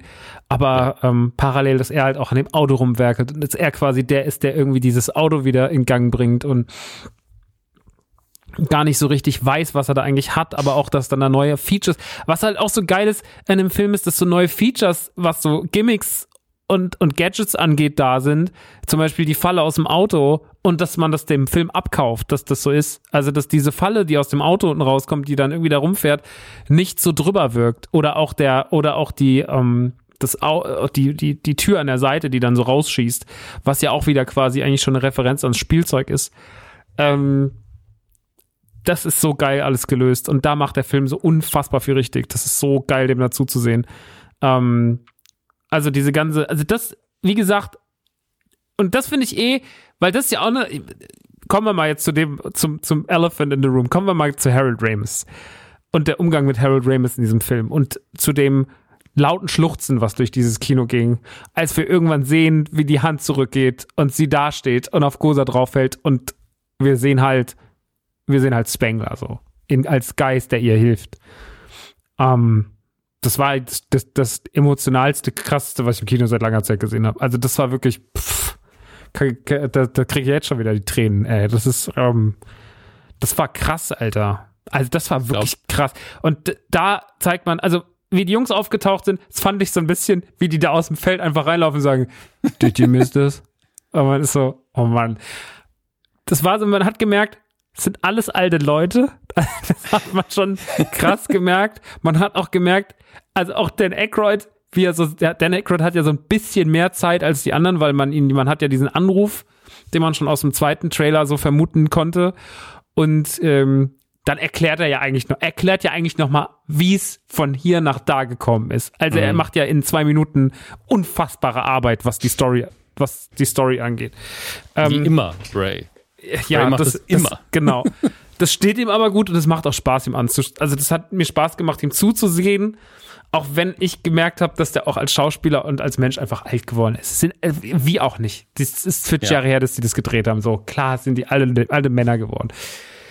Und als sie dann da einfach so im Feld stehen und ich meine, Alter, man muss mal sagen, ne? Unser Ernie Hudson, unser Nukular Shoutout-Mann, fit wie sonst was. Fit ne? wie sonst was. Ne? Also er sieht einfach noch aus wie damals so. Und Bill Murray, Bill Murray ist ja einfach der schnellst gealterste Mensch der Erde. Also der sieht so alt aus. Aber ich liebe ihn. Ich kann machen, was er will. Ich, das ist wirklich einer der besten und wichtigsten Schauspieler meines Lebens. Aber der ist halt einfach alt geworden, muss man einfach sagen. Ähm, deutlich älter auch als die anderen beiden. Keine Ahnung, was da passiert ist. Vielleicht zu viel geraucht. Ich habe keine Ahnung. Ähm, und das fand ich irgendwie, das fand ich irgendwie krass, ihm äh, so äh, aber wie die dann so auftauchten, das fand ich so erstmal so, hm, jetzt stehen die so einfach da. Weil ich habe gedacht, inszenieren sie, weil wir hatten bis dato kein einziges Mal die Ghostbusters Musik. Ich habe gedacht, wird es mhm. auf einmal du du du du du du du du und dann hörst du dum dum dum und das wäre natürlich die wesentlich plakativere Inszenierung gewesen. Aber ich bin ganz ehrlich, das wäre schon auch gut gewesen. Also es wäre schon, statt die einfach so müde aus dem Feld laufen zu lassen. Did you miss this? Also, okay. ähm, aber, Ich- aber die Inszenierung von, von, ich sag jetzt bewusst Spengler, Mhm. das macht ja so vieles mit einem. Also du hast natürlich die Figur Spengler, die verstorben ist, und das ist schon hart. Und dass du hier einen emotionalen Moment hast zwischen einem Mädchen und ihrem Großvater, ähm, den sie offensichtlich nie kennenlernen durfte, der hier aber hilft. Und die Geschichte, dass der eigentlich nie was Böses wollte, sondern es was Gutes wollte, sich ja aufgeklärt hat. Und dass man ihm zu Unrecht Böses unterstellt hat. Das wird ja aufgelöst. Aber dann hast du noch eine Figur inszeniert, die wirklich nicht mehr lebt, nämlich den Schauspieler hinter Harold Ramis. Und den zu sehen, das hat mich gekillt. Also das war wirklich, das war wirklich. Und da muss man sagen, mit der Szene haben sie alles, also das war wirklich, glaube ich, von allen. Wir haben viele Szenen gesehen die letzten Jahre, wo, ne, du hast es ja nach dem Kino relativ, hast du schon ganz gut eine Liste zusammengeführt, Dominik, wo du gesagt hast, äh, General Tarkin, Prinzessin Leia, bei Rogue One und so weiter und so fort. Finde ich aber alles, kannst du alles auf die Seite schieben. Das ist die Szene. Wenn es für mich eine Referenzszene, für, wo wurde es einmal richtig gemacht, einen alten Schauspieler nochmal zum Leben zu, einen toten Schauspieler zum Leben zu erwecken, werde ich immer die Szene zitieren. Das ist mit Abstand das Beste, was in der Hinsicht hier passiert ist. Ja. Also mir fällt nichts Besseres ein. Korrigiere mich gern, wenn mir was einfällt. Nee, nee, ich, ich habe ja irre Probleme mit sowas, das habe ich im Vorfeld auch oft gesagt. Ich bin froh, dass ich es einfach auch beim Namen nennen kann hier. Dieses tote Leute einfach mit CGI und mit allen möglichen Tricks nochmal zeigen. Ja. Ich fühle mich immer ein bisschen scheiße damit. Und je länger die Szenen sind, je mehr Text sie haben, desto schlimmer. Hier haben sie eine gute Sache auf jeden Fall gemacht. Gar kein Text, Text. weil kein Text Kein Text. notwendig ist. Es ist nur seine Präsenz notwendig und er ist ja den ganzen Film über präsent und damit hat ja keiner ein Problem, weil er nicht gesehen wird. Die Anfangssequenz nimmt man noch so ein bisschen mit, weil da sieht man sein Gesicht nie wirklich und da ist er ja auch noch, die Figur lebt da ja auch noch und man weiß gar nicht so genau, ist es wirklich. Ähm, und später, als er unsichtbar ist und mit seiner Enkelin Schach spielt, ich bin so, es ist so smart geschrieben, diese Kleinigkeiten. Man kann das richtig mitfühlen. Das ist richtig geil. Bei seinem Enkel ist er nur so, ja gut, ich sorg mal dafür, dass das Auto auch anspringt. Und mehr macht er da gar nicht. Aber dann am Schluss habe ich da gesessen und ich wusste ja, dass es kommt, wegen der grandiosen Guardian-Kritik. Grüße nochmal nach England. Ähm, und ich hatte so Angst, dass sie das verkacken. Und das Einzige, was ich als 1% Kritik, weil ich bin 99% zufrieden, ist, dass sie ein, zweimal die Bilder relativ lange haben stehen lassen, wo ich es nicht gebraucht hätte, wo es mir wichtiger gewesen wäre, die anderen zu sehen, wie sie reagieren. Aber das ist wirklich so ein Ding, wo, wo, du dann im Schnitt sitzt und machst, man war hier noch eine Zehntelsekunde oder nicht und da kann ich mich nicht beschweren, ernsthafterweise. Ich bin da einfach nur sehr überkritisch und wenn ich dann sage, es ist okay, sollte es für die meisten Leute okay sein. Ähm, aber die Inszenierung von den, von den drei Jungs, da habe ich auch so meine Probleme mit. Ich hatte so das Gefühl, dass das extrem gerusht ist, dass sie irgendwie nur einen halben Tag mit allen hatten oder so. Ähm, und da hätte ich auch so, das hätte man, muss, muss gar nicht das Theme irgendwie ankotzen, aber einfach mal so ein Stiefel, der auf dem Boden schreitet, eine Autotür, die irgendwo zugeht. Ähm, Ray, der nach dem Telefonat beim Auflegen vielleicht noch eine Millisekunde hat und dann zum, nochmal zum Telefon greift und eine andere Nummer wählt. Man weiß noch gar nicht, wo er anruft. Einfach nur, um so ein bisschen anzuteasen, ein bisschen Suspense aufzubauen. Und sowas, so Telefonat ist rum und eigentlich könnten wir das jetzt vergessen. Wir wissen einfach nur als erfahrene Zuschauer, da kommt wahrscheinlich noch irgendwas. Aber da kann man noch mal ein paar Stufen drauflegen. Das kitzelt die Spannung noch mal ein bisschen hoch. Und so war es halt so: Endkampf, Endkampf, Endkampf. Harold Ramis, Ghostbusters, also nicht in der Reihenfolge umgekehrt. Ähm, und es war halt alles so ein bisschen viel, ein bisschen ruppig. Aber es war auch so schön, dass ich mich nicht beschweren kann. Ich habe an dem Tag nur nicht geheult, weil der Bauch voll mit Popcorn und Gummibärchen war. Ich hatte nichts gefrühstückt. Ähm, und Max neben mir hat wirklich, also ich habe darauf gewartet, dass du dir selber in den Arm beißt, damit es irgendwie, äh, damit du deine Das Emotionen unter Kontrolle Also das ging kriegst. auch noch den ganzen Abend so weiter. Ich bis wirklich jedes Mal, wenn ich daran gedacht habe, so war ich direkt so. Das erklärt auch, warum wir uns an dem Abend so auf den Arm genommen haben, glaube ich. Ja, ich hab dich lieb, ich hab dich auch lieb. Ach ja, das war so schön. Ja, das war wirklich so schön. Ja, das stimmt, dass sie ein bisschen lange mit der Kamera draufgehalten haben, da gebe ich dir recht. Das ist auch meine, das wäre auch Aber- meine Kritik daran. Aber ansonsten ist es schon sehr stilvoll geworden. Die Inszenierung Ja. von ihm ist großartig. Man nimmt den Harold, man nimmt nicht Harold Ramis wie am Ende aus, natürlich, weil Harold Mhm. Ramis war ja dann doch deutlich kräftiger. Äh, Man bleibt schon irgendwie so ein bisschen bei dem, bei dem Spengler Ramis. Und davon eine ältere Variante zu machen, ist irgendwie smart gewesen. Das hat, haben sie toll umgesetzt, war wahnsinnig respektvoll, Ja. ähm, wahnsinnig verneigungswürdige Szene. Ähm, am Ende im Abspann ist ja auch das erste, was da steht, wenn die, bevor die Credits laufen, ist so ähm, in Gedenken Harold. an, an Harold Ramis so. Und äh, dann setzt erst die Musik ein, was ja auch Mhm. ein krasser Move ist eigentlich. Und wir sehen dann zum ersten Mal New York, was uns auch so ein bisschen natürlich die Symbolik oder was uns so ein bisschen sagen soll, die Ghostbusters oder kommen, die Ghostbusters sind New York und New York ist, sind die Ghostbusters. Das ist so ein bisschen das Gefühl, was ich habe, wenn wir dann sehen, dass der Ecto wieder nach New York fährt. Man kann mit dieser Szene nicht so viel anfangen. Jetzt muss man leider sagen, dass wir alle nach der ersten peinlich, After-Credit-Scene raus, dachten, raus sind und dachten, das war's. Und es gibt anscheinend noch eine After-Credit-Scene, die ich dann auch erst äh, nächste Woche zum ersten Mal sehen werde, wenn ich ihn wieder gucke. Ähm, weil äh, man da dann tatsächlich was in New York sieht. Man sieht den Verbannungscontainer, äh, es leuchtet ein Licht am Verbannungscontainer und sowas. Ähm, ja. D darüber reden wir vielleicht irgendwann anders nochmal, weil wir haben sie nicht gesehen. Aber lass uns doch nochmal ganz kurz über die erste, und die wir auch gesehen haben, ähm, die Szene reden, nämlich die erste After-Credit-Scene. Denn es passiert was in den Credits, es laufen Namen durch. Bill Murray, bla bla bla, äh, ne, Ernie Hudson, äh, Dan Aykroyd und dann steht da Sigourney Weaver und wir sind alle so, alle gucken sich so an und sind so, habe ich was verpasst? Und dann kommt eine After-Credit-Scene. Dominik. Ganz ehrlich, das ist ein Cameo, das einfach ein Stinkefinger Richtung 2016 ist, weil da waren alle Cameos scheiße und hier haben sie alles richtig gemacht. Absolut. weil die Person erstmal natürlich die Originalrolle spielt. Und es ist einfach super gemacht, weil sie Sigourney Weaver und alle im Kino so, wo war die? Schnitt, du siehst sofort Sigourney, Sigourney Weaver.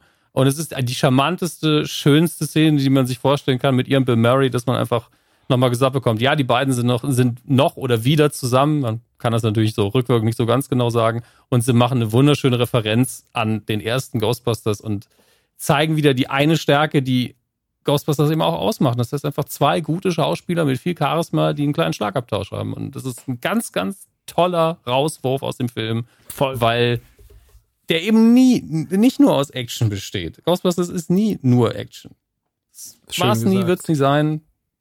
Sind die Figuren. Und äh, ich, mich, ich hätte sie vermisst, weil wenn sie 2016er Ghostbusters auch mit verrückten Haaren da ist, weil ihr Ghostbusters wichtig ist, dann kann sie auch einfach die alte Rolle nochmal spielen, die ihr eh viel besser gestanden hat. Das ist absolut richtig. Schön gesagt, ja. Mochte ich total gern. Also diese Ja. kleine Referenz mit den Karten.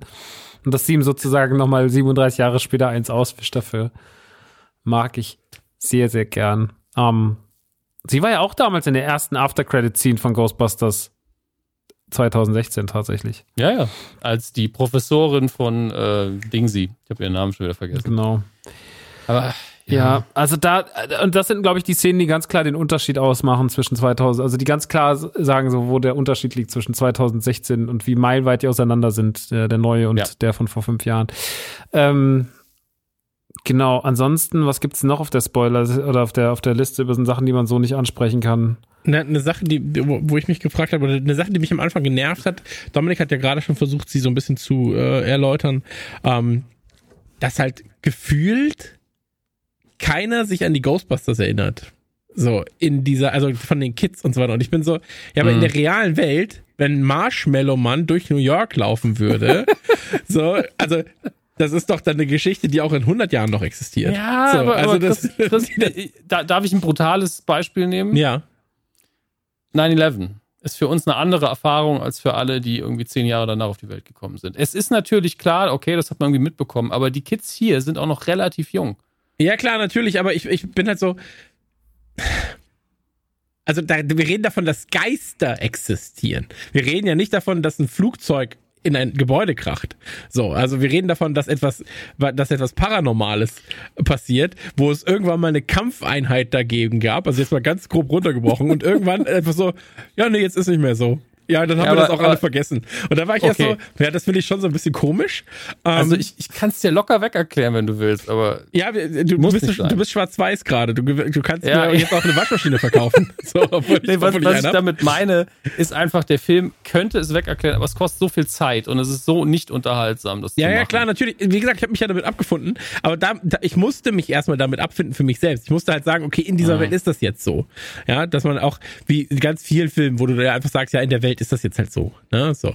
Ähm, äh, Was freue ich mich drauf, wenn in 20 Jahren alle mir sagen, ja, der, damals die Pandemie war ja eh erfunden und ich dann einfach in den Knast komme, weil ich jemanden erwürgt habe. ja, Ähm, genau. So.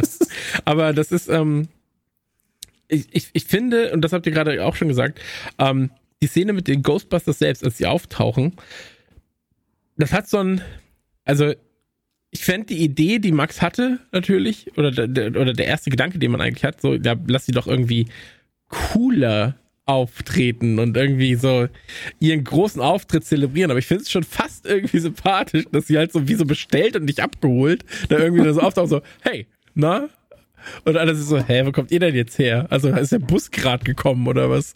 So, also das, das wirkte halt so ein bisschen so. Und ich fand es wäre sau witzig gewesen, wenn sie wirklich in dem Greyhound-Bus irgendwie von New York ja, dahin ja, genau. gefahren sind mit den Rucksäcken und so, boah Mann, ey, sechs Stunden bis zu der scheiß Fahrt hochlaufen. Did you? Ach komm. Ja. Also wäre nicht so cool gewesen, aber witzig. Ja, absolut. Aber auch da, ey, irgendwie und mein Gedanke war, vielleicht ist es, weil mir halt jetzt die Marke nicht das Wichtigste auf der Welt ist, aber ähm, irgendwie fand ich das aber alles dann doch so, ja, stimmt schon, passt schon. Das, das ist halt jetzt so. Und ähm, ich fand es einfach schön, die zu sehen.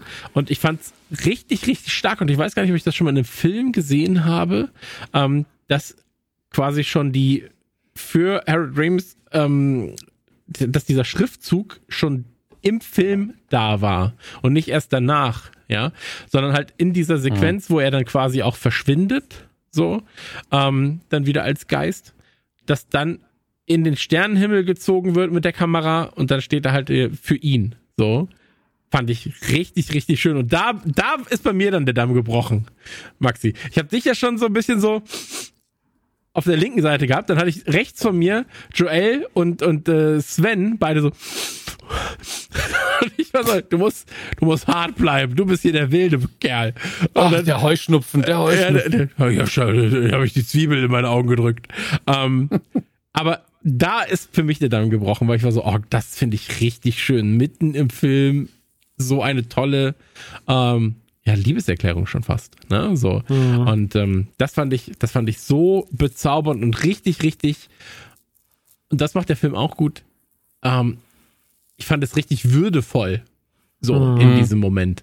Ich finde, der Film geht sehr, sehr würdevoll mit seinen Charakteren um, bis eben auf diese aus dem Greyhound-Bus aussteige, Ghostbusters sind einfach da, äh, Szene.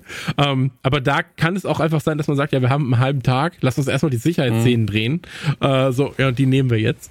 Ähm, aber auch das stört mich dann am Ende nicht. So, ich, ich habe die gesehen, die Jungs, und jetzt haben sie wahrscheinlich einfach das Eisen übergeben, die Waffen übergeben. Ähm, und ähm, ja, ey, als diese Geisterhand dann auftaucht, Digga, ey, das war. Das, vor allen Dingen dieses Bild, das ist ja, steht ja stellvertretend für den ganzen Film. Also die, die ganze Beziehung zu seiner Enkelin über macht er ja nichts anderes. Er leitet sie ganz sanft an, hilft ihr ein bisschen, ja. schiebt sie in die richtige Richtung.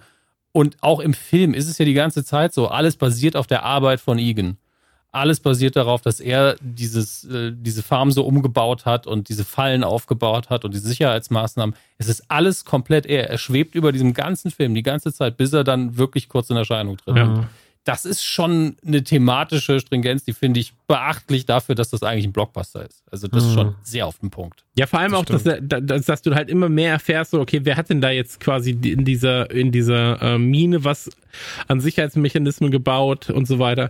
Ey, und was mich auch gekillt hat, ne, so war die Sequenz, wenn dann die Mutter also Igans Tochter, mhm, äh, unten ja. reingeht und sie war ja immer so, ja, hier mein, mein Vater ist ein Arschloch. So. Mhm. Äh, hat mich alleine gelassen und so weiter und so fort. Und dann geht sie da rein und überall sind Fotos von ihr. Ne? Also ich heul jetzt gerade gleich, oh Gott. Äh, deswegen. Auf jeden Fall. Do it for her. Do it for her. Es ist einfach das Gleiche. Ne? Ey, ey, das ist genau, schlimm, oder? Genau. Das ist echt schlimmer Film, Mann. Ja, äh, genau, aber, aber so, das ist wie bei den Simpsons, du hast gerade gesagt, so, you're here ja. forever, so, do it for her.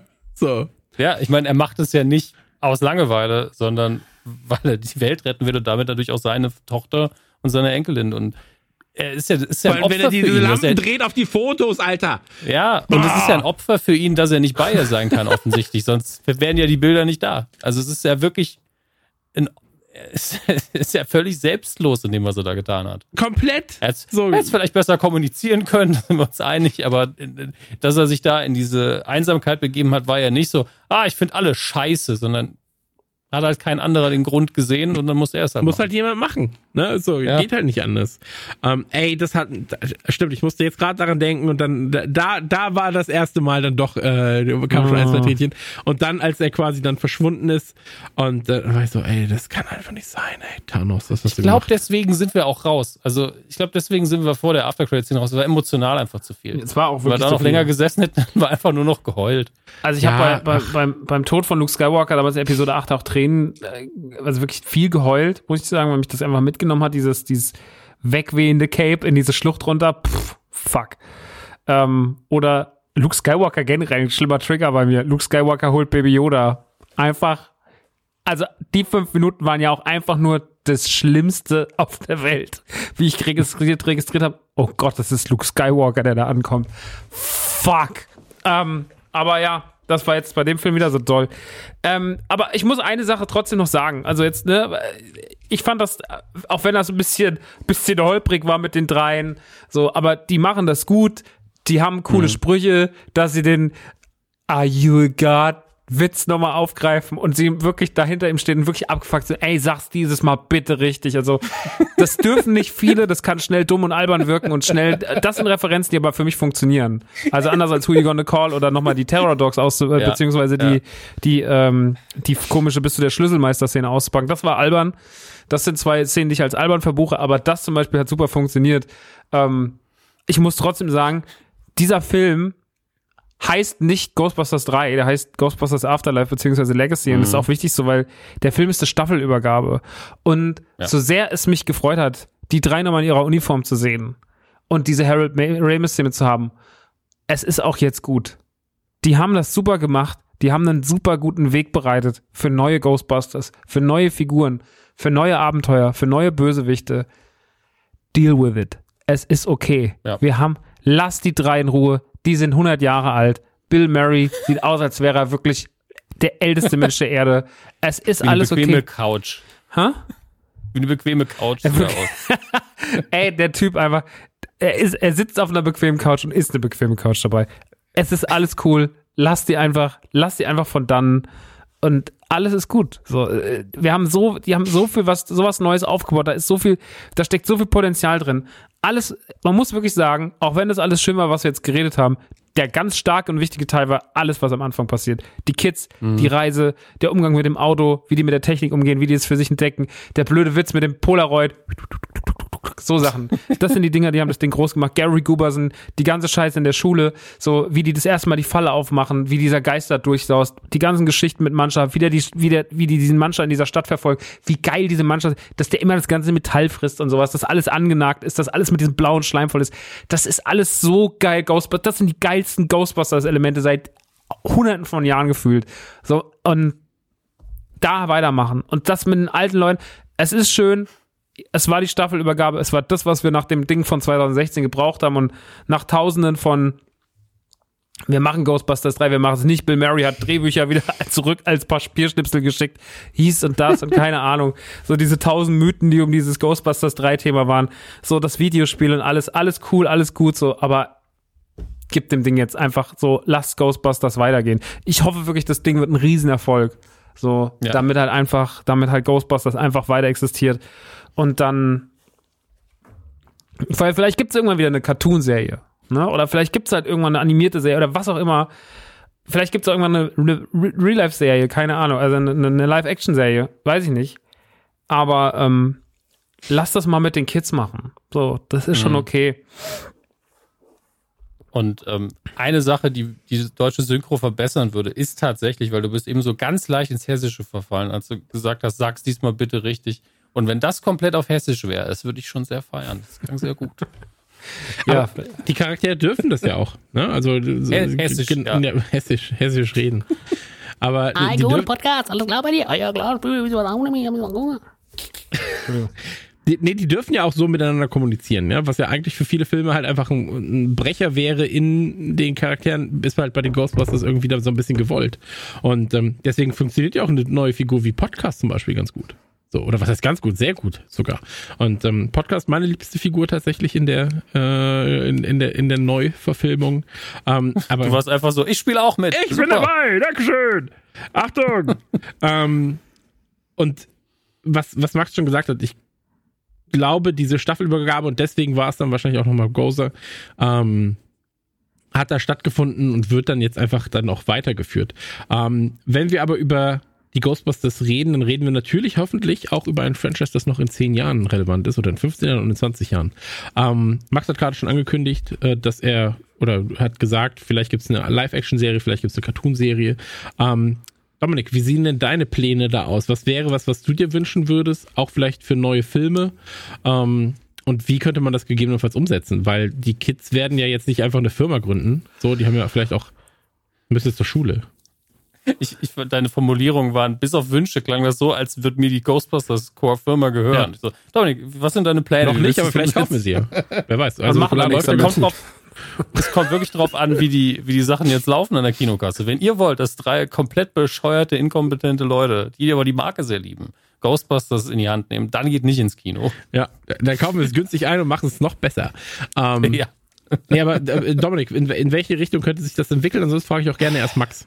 Also, Nee, ich kann, ich kann das Okay. gerne be- beantworten, weil die Sache ist ja die, wenn der Film erfolgreich ist, stehen natürlich alle Sachen offen, aber es wird eh die ganze Zeit alles diskutiert, da kannst du einen drauf lasten. Also es wird wahrscheinlich ständig Comics geben, weil Comics für den Kanon immer am unwichtigsten sind. Und da können tatsächlich auch sehr, sehr gute Sachen passieren. Muss aber Gott sei Dank nicht. Ähm, eine Animationsserie halte ich für sehr wahrscheinlich sogar Mhm. Ähm, weil animationstechnisch gerade viel passiert und das ist ein guter Mittelweg zwischen, ja, Comics sind uns egal, weil das ist nicht egal. Guck dir Sachen wie Invincible an, wie erfolgreich die Sachen mittlerweile sein können und wie viel Aufmerksamkeit sie auch auf sich ziehen können. Ähm, und da ist das Budget halt, ne? Es ist egal, ob was explodiert, ob viele Geister vorkommen oder nicht. Es kostet alles ungefähr gleich viel. Deswegen ist Animation ein, gut, ein guter Weg, um viel Action zu erzählen. Und so unzufrieden man vielleicht mit äh, Ghostbusters Extreme, hieß es ja, glaube ich, war, das war ein guter Ansatz. Es hat einfach die Umsetzung gar nicht gepasst. Aber ich fand zum Beispiel die Optik ganz gut, den Stil grundsätzlich, dass man die alten Figuren mal wieder reingebracht hat, fand ich auch gut. Also auf eine gealterte Art und Weise. Da hätte man mehr draus machen können und das kann man auch 2021, 22, 23 nochmal versuchen und dann halt besser. Ähm, und nur neuer man muss ja auch Film, dazu sagen, Streaming-Serien oder Streaming, Streaming-Plattformen reißen sich ja derzeit Eben. um Animationsserien. Äh, die werden Und ja im laufenden ist Band ja einfach- produziert. ne- ist einfach eine wiedererkennbare Marke, mit der Ja. du viel machen kannst. Und das wird auch wahrscheinlich alles parallel entwickelt. Einen zweiten, also einen zweiten neuen Film wird es genau dann geben, wenn das Ding richtig Kasse macht. Und dann werden sie da auch ordentlich kurbeln. Und da wäre ich auch für, weil ich das Potenzial sehe. Aber das funktioniert nicht ohne einen inhaltlichen guten Zeitsprung, den wir ja eh haben innerhalb der Story, weil du kannst nicht jetzt aus Phoebe auf einmal von jetzt auf gleich eine vollwertige Geisterjägerin machen, dafür ist sie einfach ein bisschen jung. Da wird die Mutter sagen, das will ich aber nicht. Aber die wird dann vielleicht irgendwie Highschool-Abschluss kurz davor sein und dann irgendwie bei der Entwicklung von den Gadgets mithelfen. Und Paul Rudd wird das zum Teil halt übernehmen müssen. Und man muss neue Figuren einbringen, weil die anderen alle noch ein bisschen zu jung sind.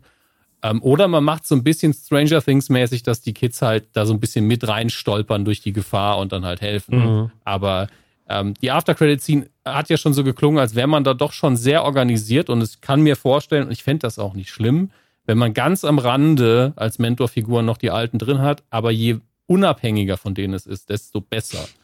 Ähm, wenn ein Ray Stance mal irgendwie eine Recherche macht, cool.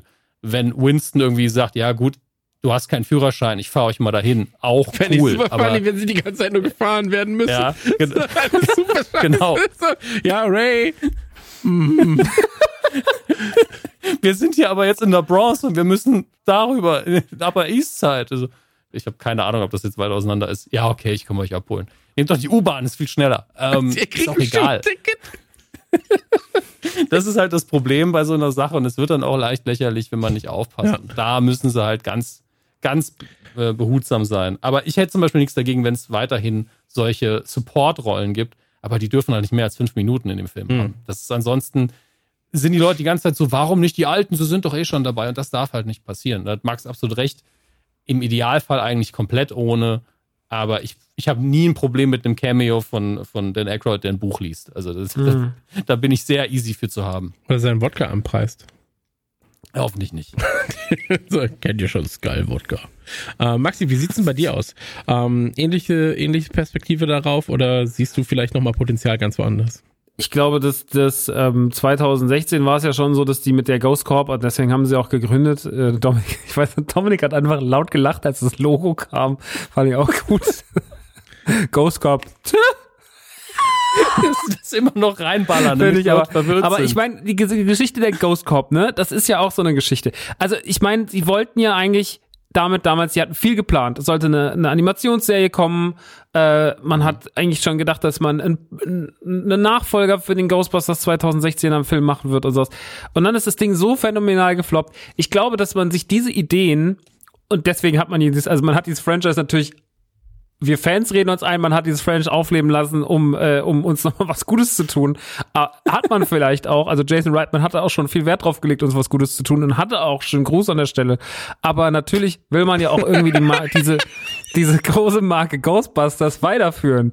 Also man hatte ja schon irgendwie Bock drauf, äh, da auch wieder das zu reanimieren, weil einfach klar ist, dass in solchen Marken immer noch viel Geld schlummert. Und das ist ja auch okay. Ähm, und, und ich würde mir, also eine Live-Action-Serie, glaube ich, so, ich, äh, wenn Stranger Things nicht gäbe, ne, dann wäre es halt das Ding. Aber das Problem ist, wir haben Stranger Things. Und was zu machen, dann ist auch noch vorhin Wohlfahrt dabei. Das ist schon. Das, also go, man Jetzt wird wahrscheinlich keine Netflix. Ghostbusters-Serie kriegen, die besser ist als Stranger Things, weil Stranger Things einfach das Ultimum ist, was all das angeht. Und natürlich auch wieder, ist natürlich gemein, weil Stranger Things hätte es wahrscheinlich nie gegeben ohne die Ghostbusters. Aber äh, na, so ist es halt jetzt. Ähm, aber ich glaube, also im zweiten Film, wenn es erfolgreich ist, wie Dominik sagt, eine Animationsserie, ja, ähm, die sollen einfach sich wieder Mühe geben. Die sollen gucken, dass sie ein schönes Videospiel machen. Guardians of the Galaxy hat jetzt gezeigt, und sie haben es ja selber schon gezeigt, 2000, Mhm. wann kam es raus? Neun, acht? Ach ja, Ähm, ich. das, und dass, wenn sie wollen, fernab des Lizenzeinheitspreis tolle Spiele machen können, ähm, machen tolles Ghostbusters-Spiel ähm, mit viel Liebe, mit, mit einer tollen Story, mit einer tollen Optik, was sich richtig geil anfühlt. Ähm, mach eine schöne Serie draus, mach was, was irgendwie ein guter Zwischenweg ist. Oder mach den, mach den Motu-Weg. So, Motu hat eine Serie gemacht für die Erwachsenen und hat eine Serie gemacht für die Kids. Und ähm, die Kids sind wesentlich zufriedener mit ihrer Version als die Erwachsenen. ähm, aber, aber Revelation ist ja trotzdem, also mal fernab der kritischen Stimmen, äh, und mal vor allem diese kritischen Stimme, ich kenne nur Leute, die das geil finden. Bei mir kommen so viele Leute in den Laden und sagen so, ey, Revelation ist so geil. Und da denke ich also, wo sind eigentlich die Kritiker? Ähm, aber ja, also, weißt du, sowas könntest du auch machen. Ähm, vielleicht was machen, was vielleicht so ein schöner Mittelweg ist für beides, irgendwie für Kids und für Erwachsene. Und da hast du wahrscheinlich mit einer Cartoon-Variante, mit einer Animationsvariante das Beste, die, die beste Möglichkeit. Ähm, keine Ahnung. Also ich glaube, die Möglichkeiten sind unbegrenzt, wenn man sich erstmal drauf eingelassen hat und wenn man jetzt merkt, dass die Marke wieder funktioniert. Ich hoffe einfach nur, dass das sich in Umsetzen und in der im Feedback und in der positiven, weil sie haben ja wahnsinnig viel also sie haben ja für die positive Stimmung wahnsinnig viel Alarm gemacht. Man muss mal sagen, sie sind ganz schön selbstbewusst, ne? Also wenn ich das jetzt vergleiche mit, mit dem Home Alone Film, wo man ja irgendwie so gefühlt vorgestern erst einen Trailer veröffentlicht hat und den jetzt schnell irgendwie auf Disney Plus gem gemogelt hat, damit auch ja keiner drüber spricht, wie schrecklich der ist.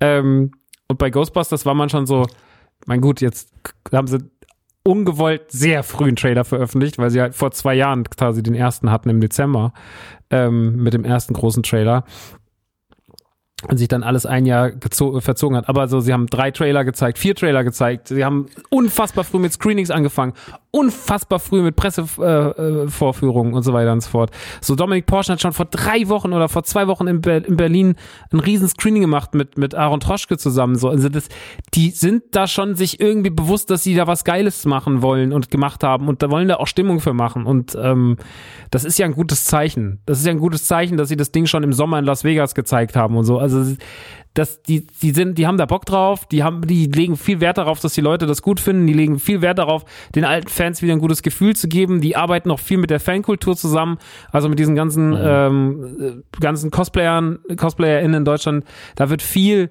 da wird viel Arbeit geleistet, irgendwie mit denen zu kooperieren und sowas. Also, die sind sehr wohl, und das Merchandise ist ja auch jetzt sehr, sehr breit gesät. Hasbro hat einen riesen Vertrag mit denen unterschrieben, die machen wahnsinnig viel für Funko und so weiter und so fort. Jetzt machen sie ein Protonpäckchen, äh, was, was man irgendwie fanden kann bei, bei Hasbro Lab und so ein Scheiß. Also, die sind sich bewusst, dass sie da eine fette Marke haben, die nicht, noch nicht, noch nicht im Ansatz tot ist, so wenn man es richtig macht. Und äh, lass die Gas geben und lass gucken, was draus wird. Und vielleicht kriegen wir, so wie es mit Star Wars ja auch ist, so Star Wars beschert uns ja auch irgendwie gute Serien, gute Filme, gute, gute Besserung. Ähm, sowas wie Vision oder sowas, auch so Kleinigkeiten. Jetzt kommt Boba Fett. Ähm, das ist ja auch irgendwie so ein sehr fleißiges Franchise geworden so und hat sich von alle fünf Jahre mal bisschen was zu jetzt kommt relativ viel und mal ist es besser, mal ist schlechter, aber es kommt viel äh, Content und vielleicht passiert es mit Ghostbusters auch.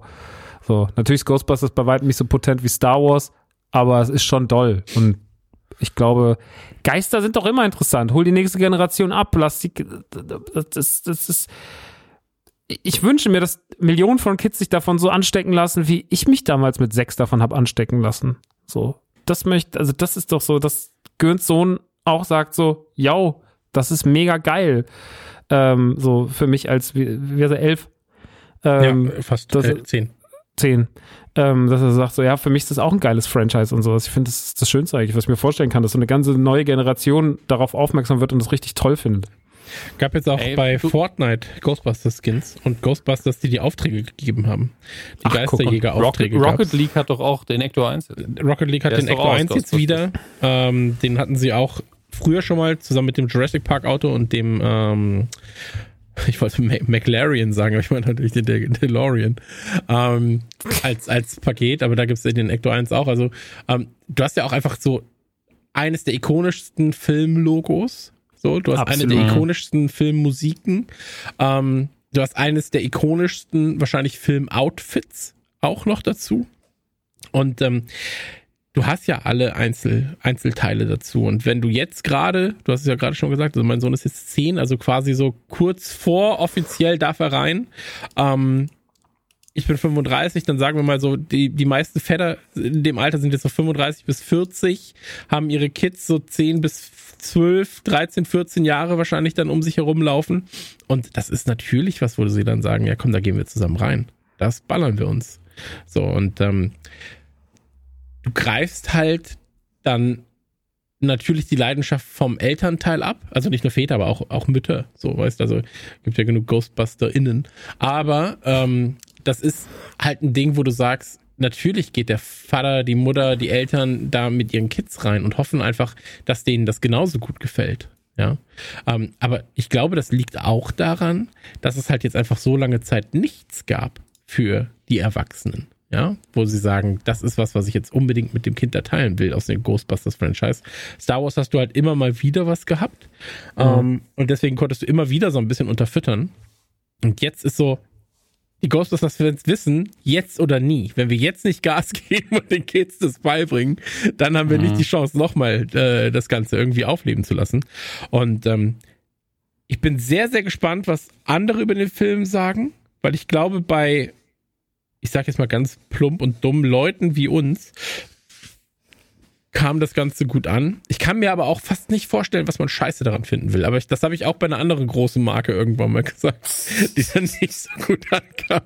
Ähm, Ja. man, man, man möge sich daran erinnern, äh, wie wir über, über Star Wars 8 geredet haben. Ähm, Und immer noch Und reden. immer noch reden. Also, Ja, hat, ja, sich ja nicht, hat sich ja nicht geändert, die Meinung. Aber ich finde, wie gesagt, ähm, immer noch die neue Trilogie ist, ist tatsächlich meine liebste Trilogie von den dreien.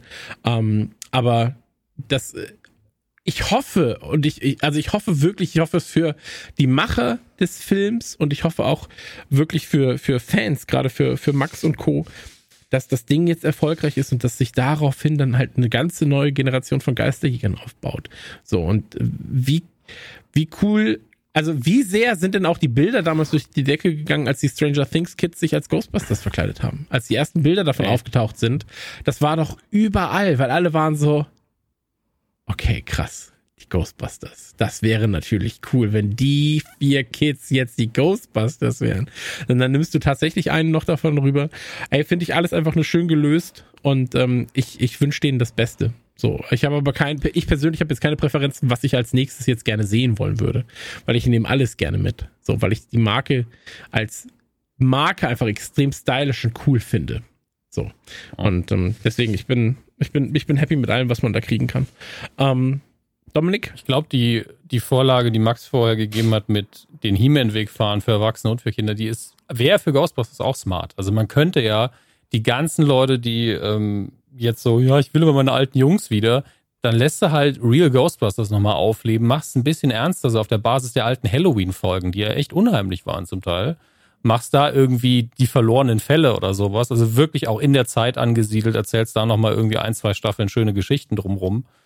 Ähm, da musst du ja auch nicht den Original-Voicecast holen, in keinster Weise, weil weder Bill Murray noch einer von den Originalschauspielern hat die gesprochen, noch musst du die Originalsprecher da holen, wenn du kannst. Hol sie, die, die damals die, den Cartoon gesprochen haben. Aber äh, das ist ja bei Animation gang und gäbe, dass die Sprecher mal getauscht werden. Und wenn man das geil schreibt und gut produziert, hat man was für die Erwachsenen und bei den Kindern kann man halt ein bisschen mehr abdrehen. Solange es nicht Slimer and the Real Ghostbusters wird, was halt einfach zu kindisch war ähm, oder auch für Kinder einfach zu langweilig am Ende Hm. des Tages, ähm, kann man da einfach sehr viel machen. Und äh, sehe es in der Hinsicht wie du, Chris, ey, alles, was kommt, gucke ich auf jeden Fall an. Und ich kann nur hoffen, dass es einen Mindeststandard hält, dass es die Marke aufrechterhält und ab und zu ein Highlight Dass es halt nicht meine, peinlich wird. So, weil das ist halt, Ja, da- das, das ist das auch. größte Problem. Und äh, So, das war auch meine größte Angst, dass wenn die alten Jungs auftauchen, dass es dann so unangenehm peinlich wird. Ja, Ja. so und das war halt einfach witzig unangenehm, wenn überhaupt. Ja, dass sie halt da standen und halt wir nicht sind, wussten, was sie wir sind machen. alt, aber wir sind da. Ja, genau Ja, so, also- aber so, und das war halt, glaube ich, auch bei Max so das, die größte Sorge, ne? Dass halt einfach so, wenn sie auftauchen, dass es dann so peinlich unangenehm wird. So, weil das hast du ja ganz oft, dass so alte Helden im Alter dann auch einfach, wo, wo du dann sagst, ey, dann geht doch einfach aus der Öffentlichkeit raus. So, sagt doch nichts, macht doch, ja, macht euch doch nicht eure eigenen Status dann kaputt. Ja. Ich So. bin ja, ich bin ja schon froh, dass die Schauspieler, das, das Schlimmste daran ist, dass Dan Aykroyd ständig sein Wodka bewirbt. Das ist ja das Peinlichste, was ich mit ihm in Verbindung bringe. Ansonsten habe ich da überhaupt kein Problem. Während ich mir dann andere Leute angucke, was schlimmstes Beispiel wäre Mel Gibson. Ja, also das ist ja eine Skala, wo Mel Gibson dann einfach null am bis Ende Mel steht. Gibson. Wie, wie peinlich Ja. wirst du? Ja. Genau. Von, von, von Schädel Wodka, wo ich sage, jetzt äh, lass doch mal, die Leute wollen es nicht mehr hören, bis hin zu, bis zu einem Mel Gibson, der einfach antisemitische Aussagen macht. Ja, aber ja, äh, auf jeden Fall, also diese, dieses Peinlichkeit-Level geht halt quasi von äh, 0 bis Til Schweiger und Mel Gibson. So. um, um das jetzt auch ins Deutsche zu übertragen. Zwischenstops vielleicht auch irgendwann mal benennen. Und wo jetzt Mel- äh, nicht mehr Gibson ist, ist wie gesagt im Moment für mich so das Ende der Skala. Aber wo ist Til Schweiger? Ja, also Til Mitte, Schweiger steht oder? auf jeden Fall da, wo er Mel Gibson winken kann. Sagen wir so. Also die, die, der, der ist in Hörreichweiche. Das sind ja beide ungefähr gleich groß. Ja. Das ist alles gut. Mel, ich kann nur noch eine Sache sagen, Mel. Ich sehe dich in einem guten Film von mir. Ah, jetzt, jetzt fällt mir ein, was so in den letzten Monaten mit Til Schweiger war. Du hast absolut recht. Ja. Ja, deswegen, also die sind auf jeden Fall, die können sich äh, Hallo sagen. Hallo. Nein, Gut, dass das alles sehr unkonkrete Aussagen sind. Ey, jeder hat sein, äh, jedem Tierchen sein Pläsierchen, jeder hat seine Fans. Ähm, Maxi. aber ähm, das hat, ja, Nee, aber das hat ja. das hat sich, hat sich ja Ghostbusters, all diese Peinlichkeiten hat er sich ja geschenkt. Also das ist ja, Ja. das Schöne so, ich finde, und ey, man muss ja mal sagen, ne, die Ghostbusters, wenn man sie mal als das nimmt, was sie sind, sind schon ganz schön Datzer gewesen. Die waren schon ganz schön doof. Also die waren einfach, die waren liebevoll doof. Und dass die am Ende eigentlich gar nicht so einen glamourösen Auftritt bekommen haben und dass die am Ende einfach nur in einem Feld stehen, passt eigentlich komplett ins Bild. Also selbst Ja, wenn es nur ein stimmt. Budgetding war oder ein, wir haben nicht so viel Zeit, weil der Bus fährt gleich wieder, keine Ahnung. ähm, so, da- dann, selbst dann ist es absolut okay, weil es halt einfach irgendwie so passt, so dieses Leute, oder? Und weil jeder erwartet ja auch genau das halt, die die die die die die die die Klion Klion Klion und natürlich wirst du für Schreien und für äh, hätte das für Schreien und für und für Hysterie im Kino gesorgt, wenn wenn auf einmal genau das passiert wäre und und Leute wären in Tränen ausgebrochen, aber vielleicht war es auch einfach die charmantere Variante, die Jungs einfach ins Feld zu stellen und sagen, eigentlich sind wir alt, eigentlich haben wir auch nicht mehr so viel Bock, weil eigentlich waren wir schon woanders. Ähm, das ist schon alles okay so und ähm, ich, ich ähm, mag das sehr. Das ist ein sauguter Film. Der hat mich als Ghostbusters-Fan extrem glücklich gemacht. Und ähm, es wurde sehr, sehr, sehr, ich glaube, es wird sehr viel gut gemacht für das, was 2016 passiert ist. Es ist halt wieder das Learning, was wir dieses Jahr schon ein paar Mal hatten. Ne? Suicide Squad hat auch gelernt, wie er zu sein hat. Wurde leider auch damit bestraft, dass der erste ihm halt dann so ein Bein gestellt hat, nachträglich, dass er dann gefloppt ist, weil ich heute noch Leute im Laden treffe und sagen, war der zweite gut, weil den ersten fand ich scheiße. Und dann ist man immer so, eigentlich würde ich mich nicht mal trauen, den als zweiten Teil zu betiteln, weil das war eigentlich ein eigenständiger Film, der fast nichts damit zu tun hatte. Ähm, und ich habe Angst, dass das bei Ghostbusters auch passieren könnte, dass Leute sagen so, haben die noch was, weil das so, so die Filmstarts-Review leitet ja auch so ein. Die leitet ein mit, Mhm. Ähm, eigentlich hatte ich keinen Bock drauf, weil 2016 haben sie es verkackt. Ich fand den ersten Trailer von, von Afterlife eigentlich scheiße, sagt er ja. Ähm, und das war mir alles zu anbiedernd. Ähm, und dann kriegt er aber die Kurve und sagt halt, dass er, dass ihn das alles ganz krass fasziniert hat. Und es geht da deutlich unkritischer dran als ich. Ähm, und das hat mich irgendwie gefreut, weil ich mir dachte, so, das sind eigentlich genau die Mecker-Kandidaten. Ne? Das sind die, die jetzt eigentlich äh, die David Heinz dieser Welt, die sich dann wieder eigentlich, äh, die sich in aller, die sich da möglichst großer Form ausführlich drüber auskotzen müssen. Ähm, aber dass die halt alle irgendwie gerade einigermaßen überzeugt sind und da Fans von sind, das ist ja ein gutes Zeichen so. Und ich hoffe, dass es sich dann halt auch auf die, auf die breite Masse und auf die, auf die, die immer das Problem sind, nämlich die, das hat meine Kindheit kaputt gemacht, alten, alten Meckern Männer, dass die vielleicht einfach dieses Mal auch verstehen, dass es auch so funktioniert und äh, sich die peinlichen, okay, jetzt haben sie es, jetzt haben sie es mit Frauen probiert, jetzt probieren sie es mit Kindern. Und mit was probieren sie es denn jetzt nichts? Mit Hunden, was ich auch schon so Mit gelesen habe. Porks. Also, ey, da kann ich Leuten einfach nur mit der flachen Hand auf die Schnauze hauen. Ähm, naja, ich hoffe einfach, dass die Überzeugung gewinnt und dass die positiven Vibes gewinnen. Es kann, ich kann mir vorstellen, es wird eine anstrengende Woche auch trotzdem im Internet. Also ich habe Angst, dass ich wieder so ein Episode 8 Ding habe, wo ich sage so, es war doch mega cool. Dann komme ich aus dem Kino und alles jetzt so, das war nicht, ich hasse Jason Reitman. Antwittern! So, das, Canceln. ja, cancelled, cancelled Jason Reitman.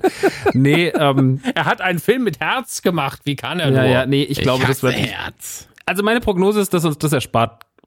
Dass man das, also wirst natürlich, du wirst es nie wegkriegen, dass Leute sagen, XD war der schlechteste Film der Welt, alles meine Kindheit ist kaputt, XD, ich hasse es, wirst du haben, aber ich glaube, dass sich das in Grenzen halten wird, sondern dass der Grundvibe ein positiver ist und ähm, ich hoffe, wir konnten dazu beitragen, das ist mir wichtig, weil das ist ein ganz tolles Stück Film. Hm, Aber ich, ich Ja. glaube, das ist doch auch deswegen so, dass halt wirklich diese sehr frühen Previews da waren und so weiter und so fort, dass sich das schon so ein bisschen äh, herumspricht, dass das wenig miteinander zu tun hat.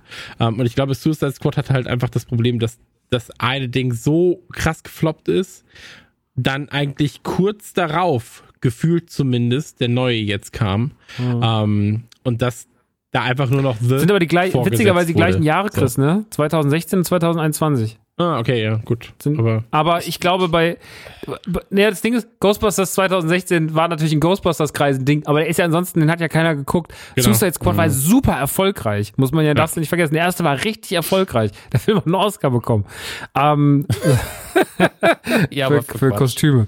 Ähm, Ja, also kein Quatsch wichtig, aber ja, ja, wichtig. aber so, ich glaube, die Strahlkraft vom R, wenn, wenn viele Leute den sehen und viele Leute den scheiße finden, dann ist was anderes, als wenn nicht so viele Leute den sehen und sagen und sich dann, Ey. ne, das ist was anderes.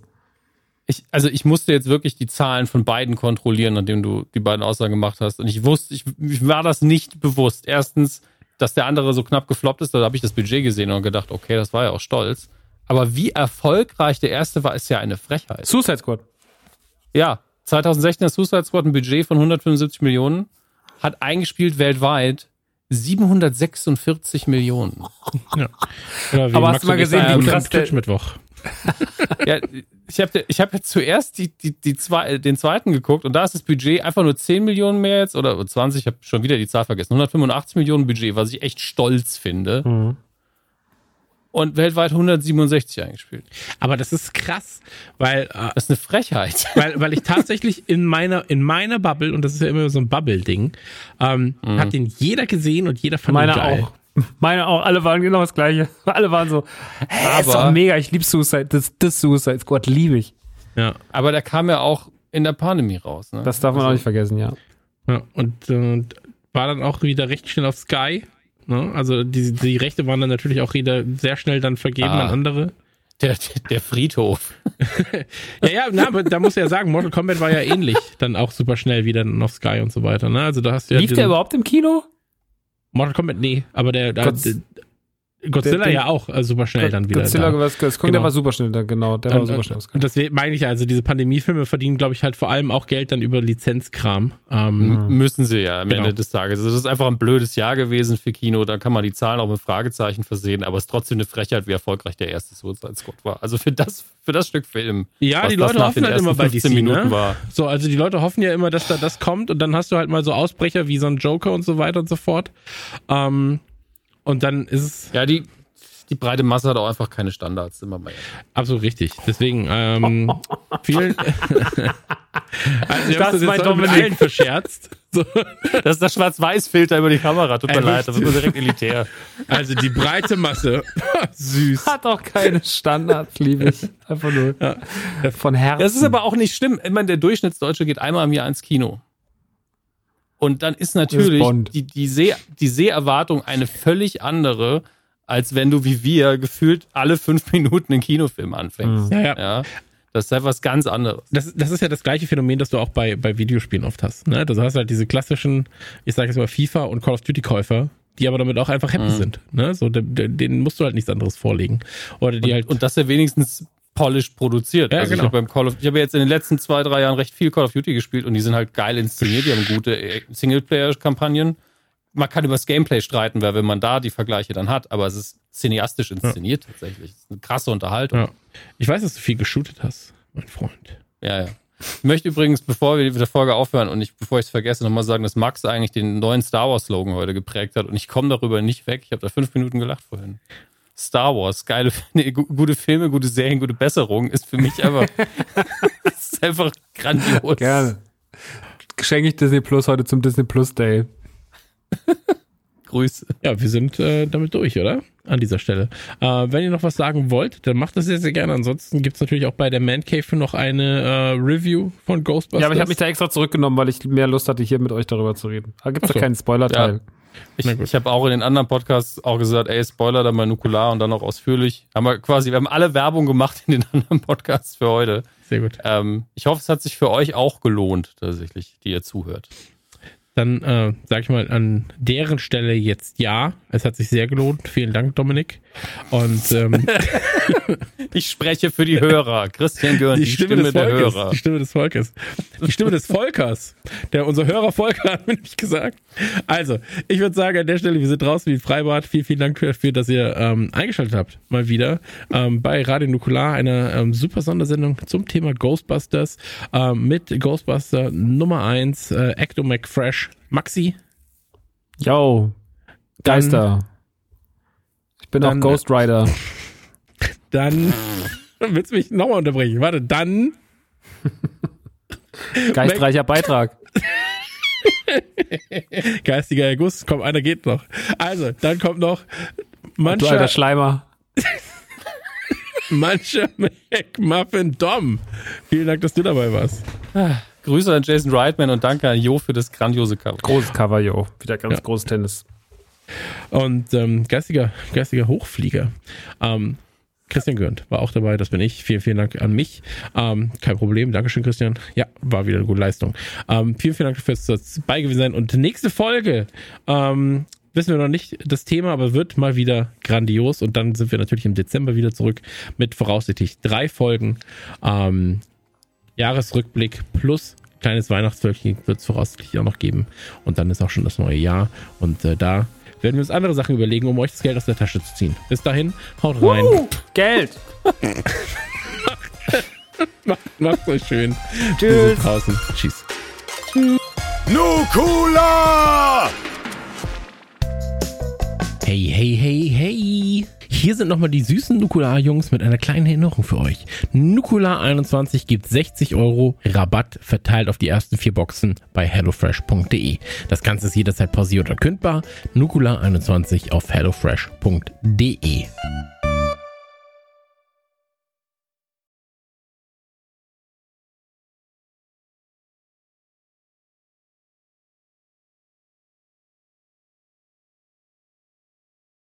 Fünf, vier, drei, zwei, eins. Völlig raus. null. Ist okay, mir reicht es. Ey, ich muss nicht schneiden, mir ist auch Nee, egal. das klappt schon. Ich- Deswegen habe ich auch Ich sag einfach Tonspur. Worte. Pfeffermühle. Sag einfach Worte. Okay, also ich starte jetzt. Bitte, ich bitte um Ruhe. Kontenance. Ruhe im Saal! Hallo und herzlich willkommen zur Ausgabe 162 vom popkulturellen Pop-Popcast. Pod, Pod, Pod, ich mach noch mal. Weiß ich, ich fand das sehr gut. Das wird auf jeden Fall in der Aufnahme landen. Ja, ich weiß. Hallo und herzlich willkommen zum. Äh,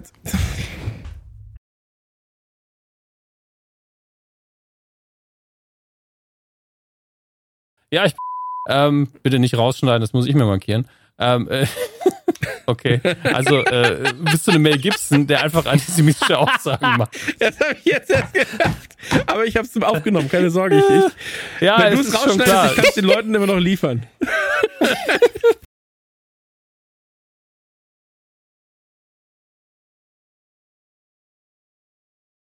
Das war aber eine kurze Folge Radio Nukular. Das ist auch nicht mehr das, was es mal war.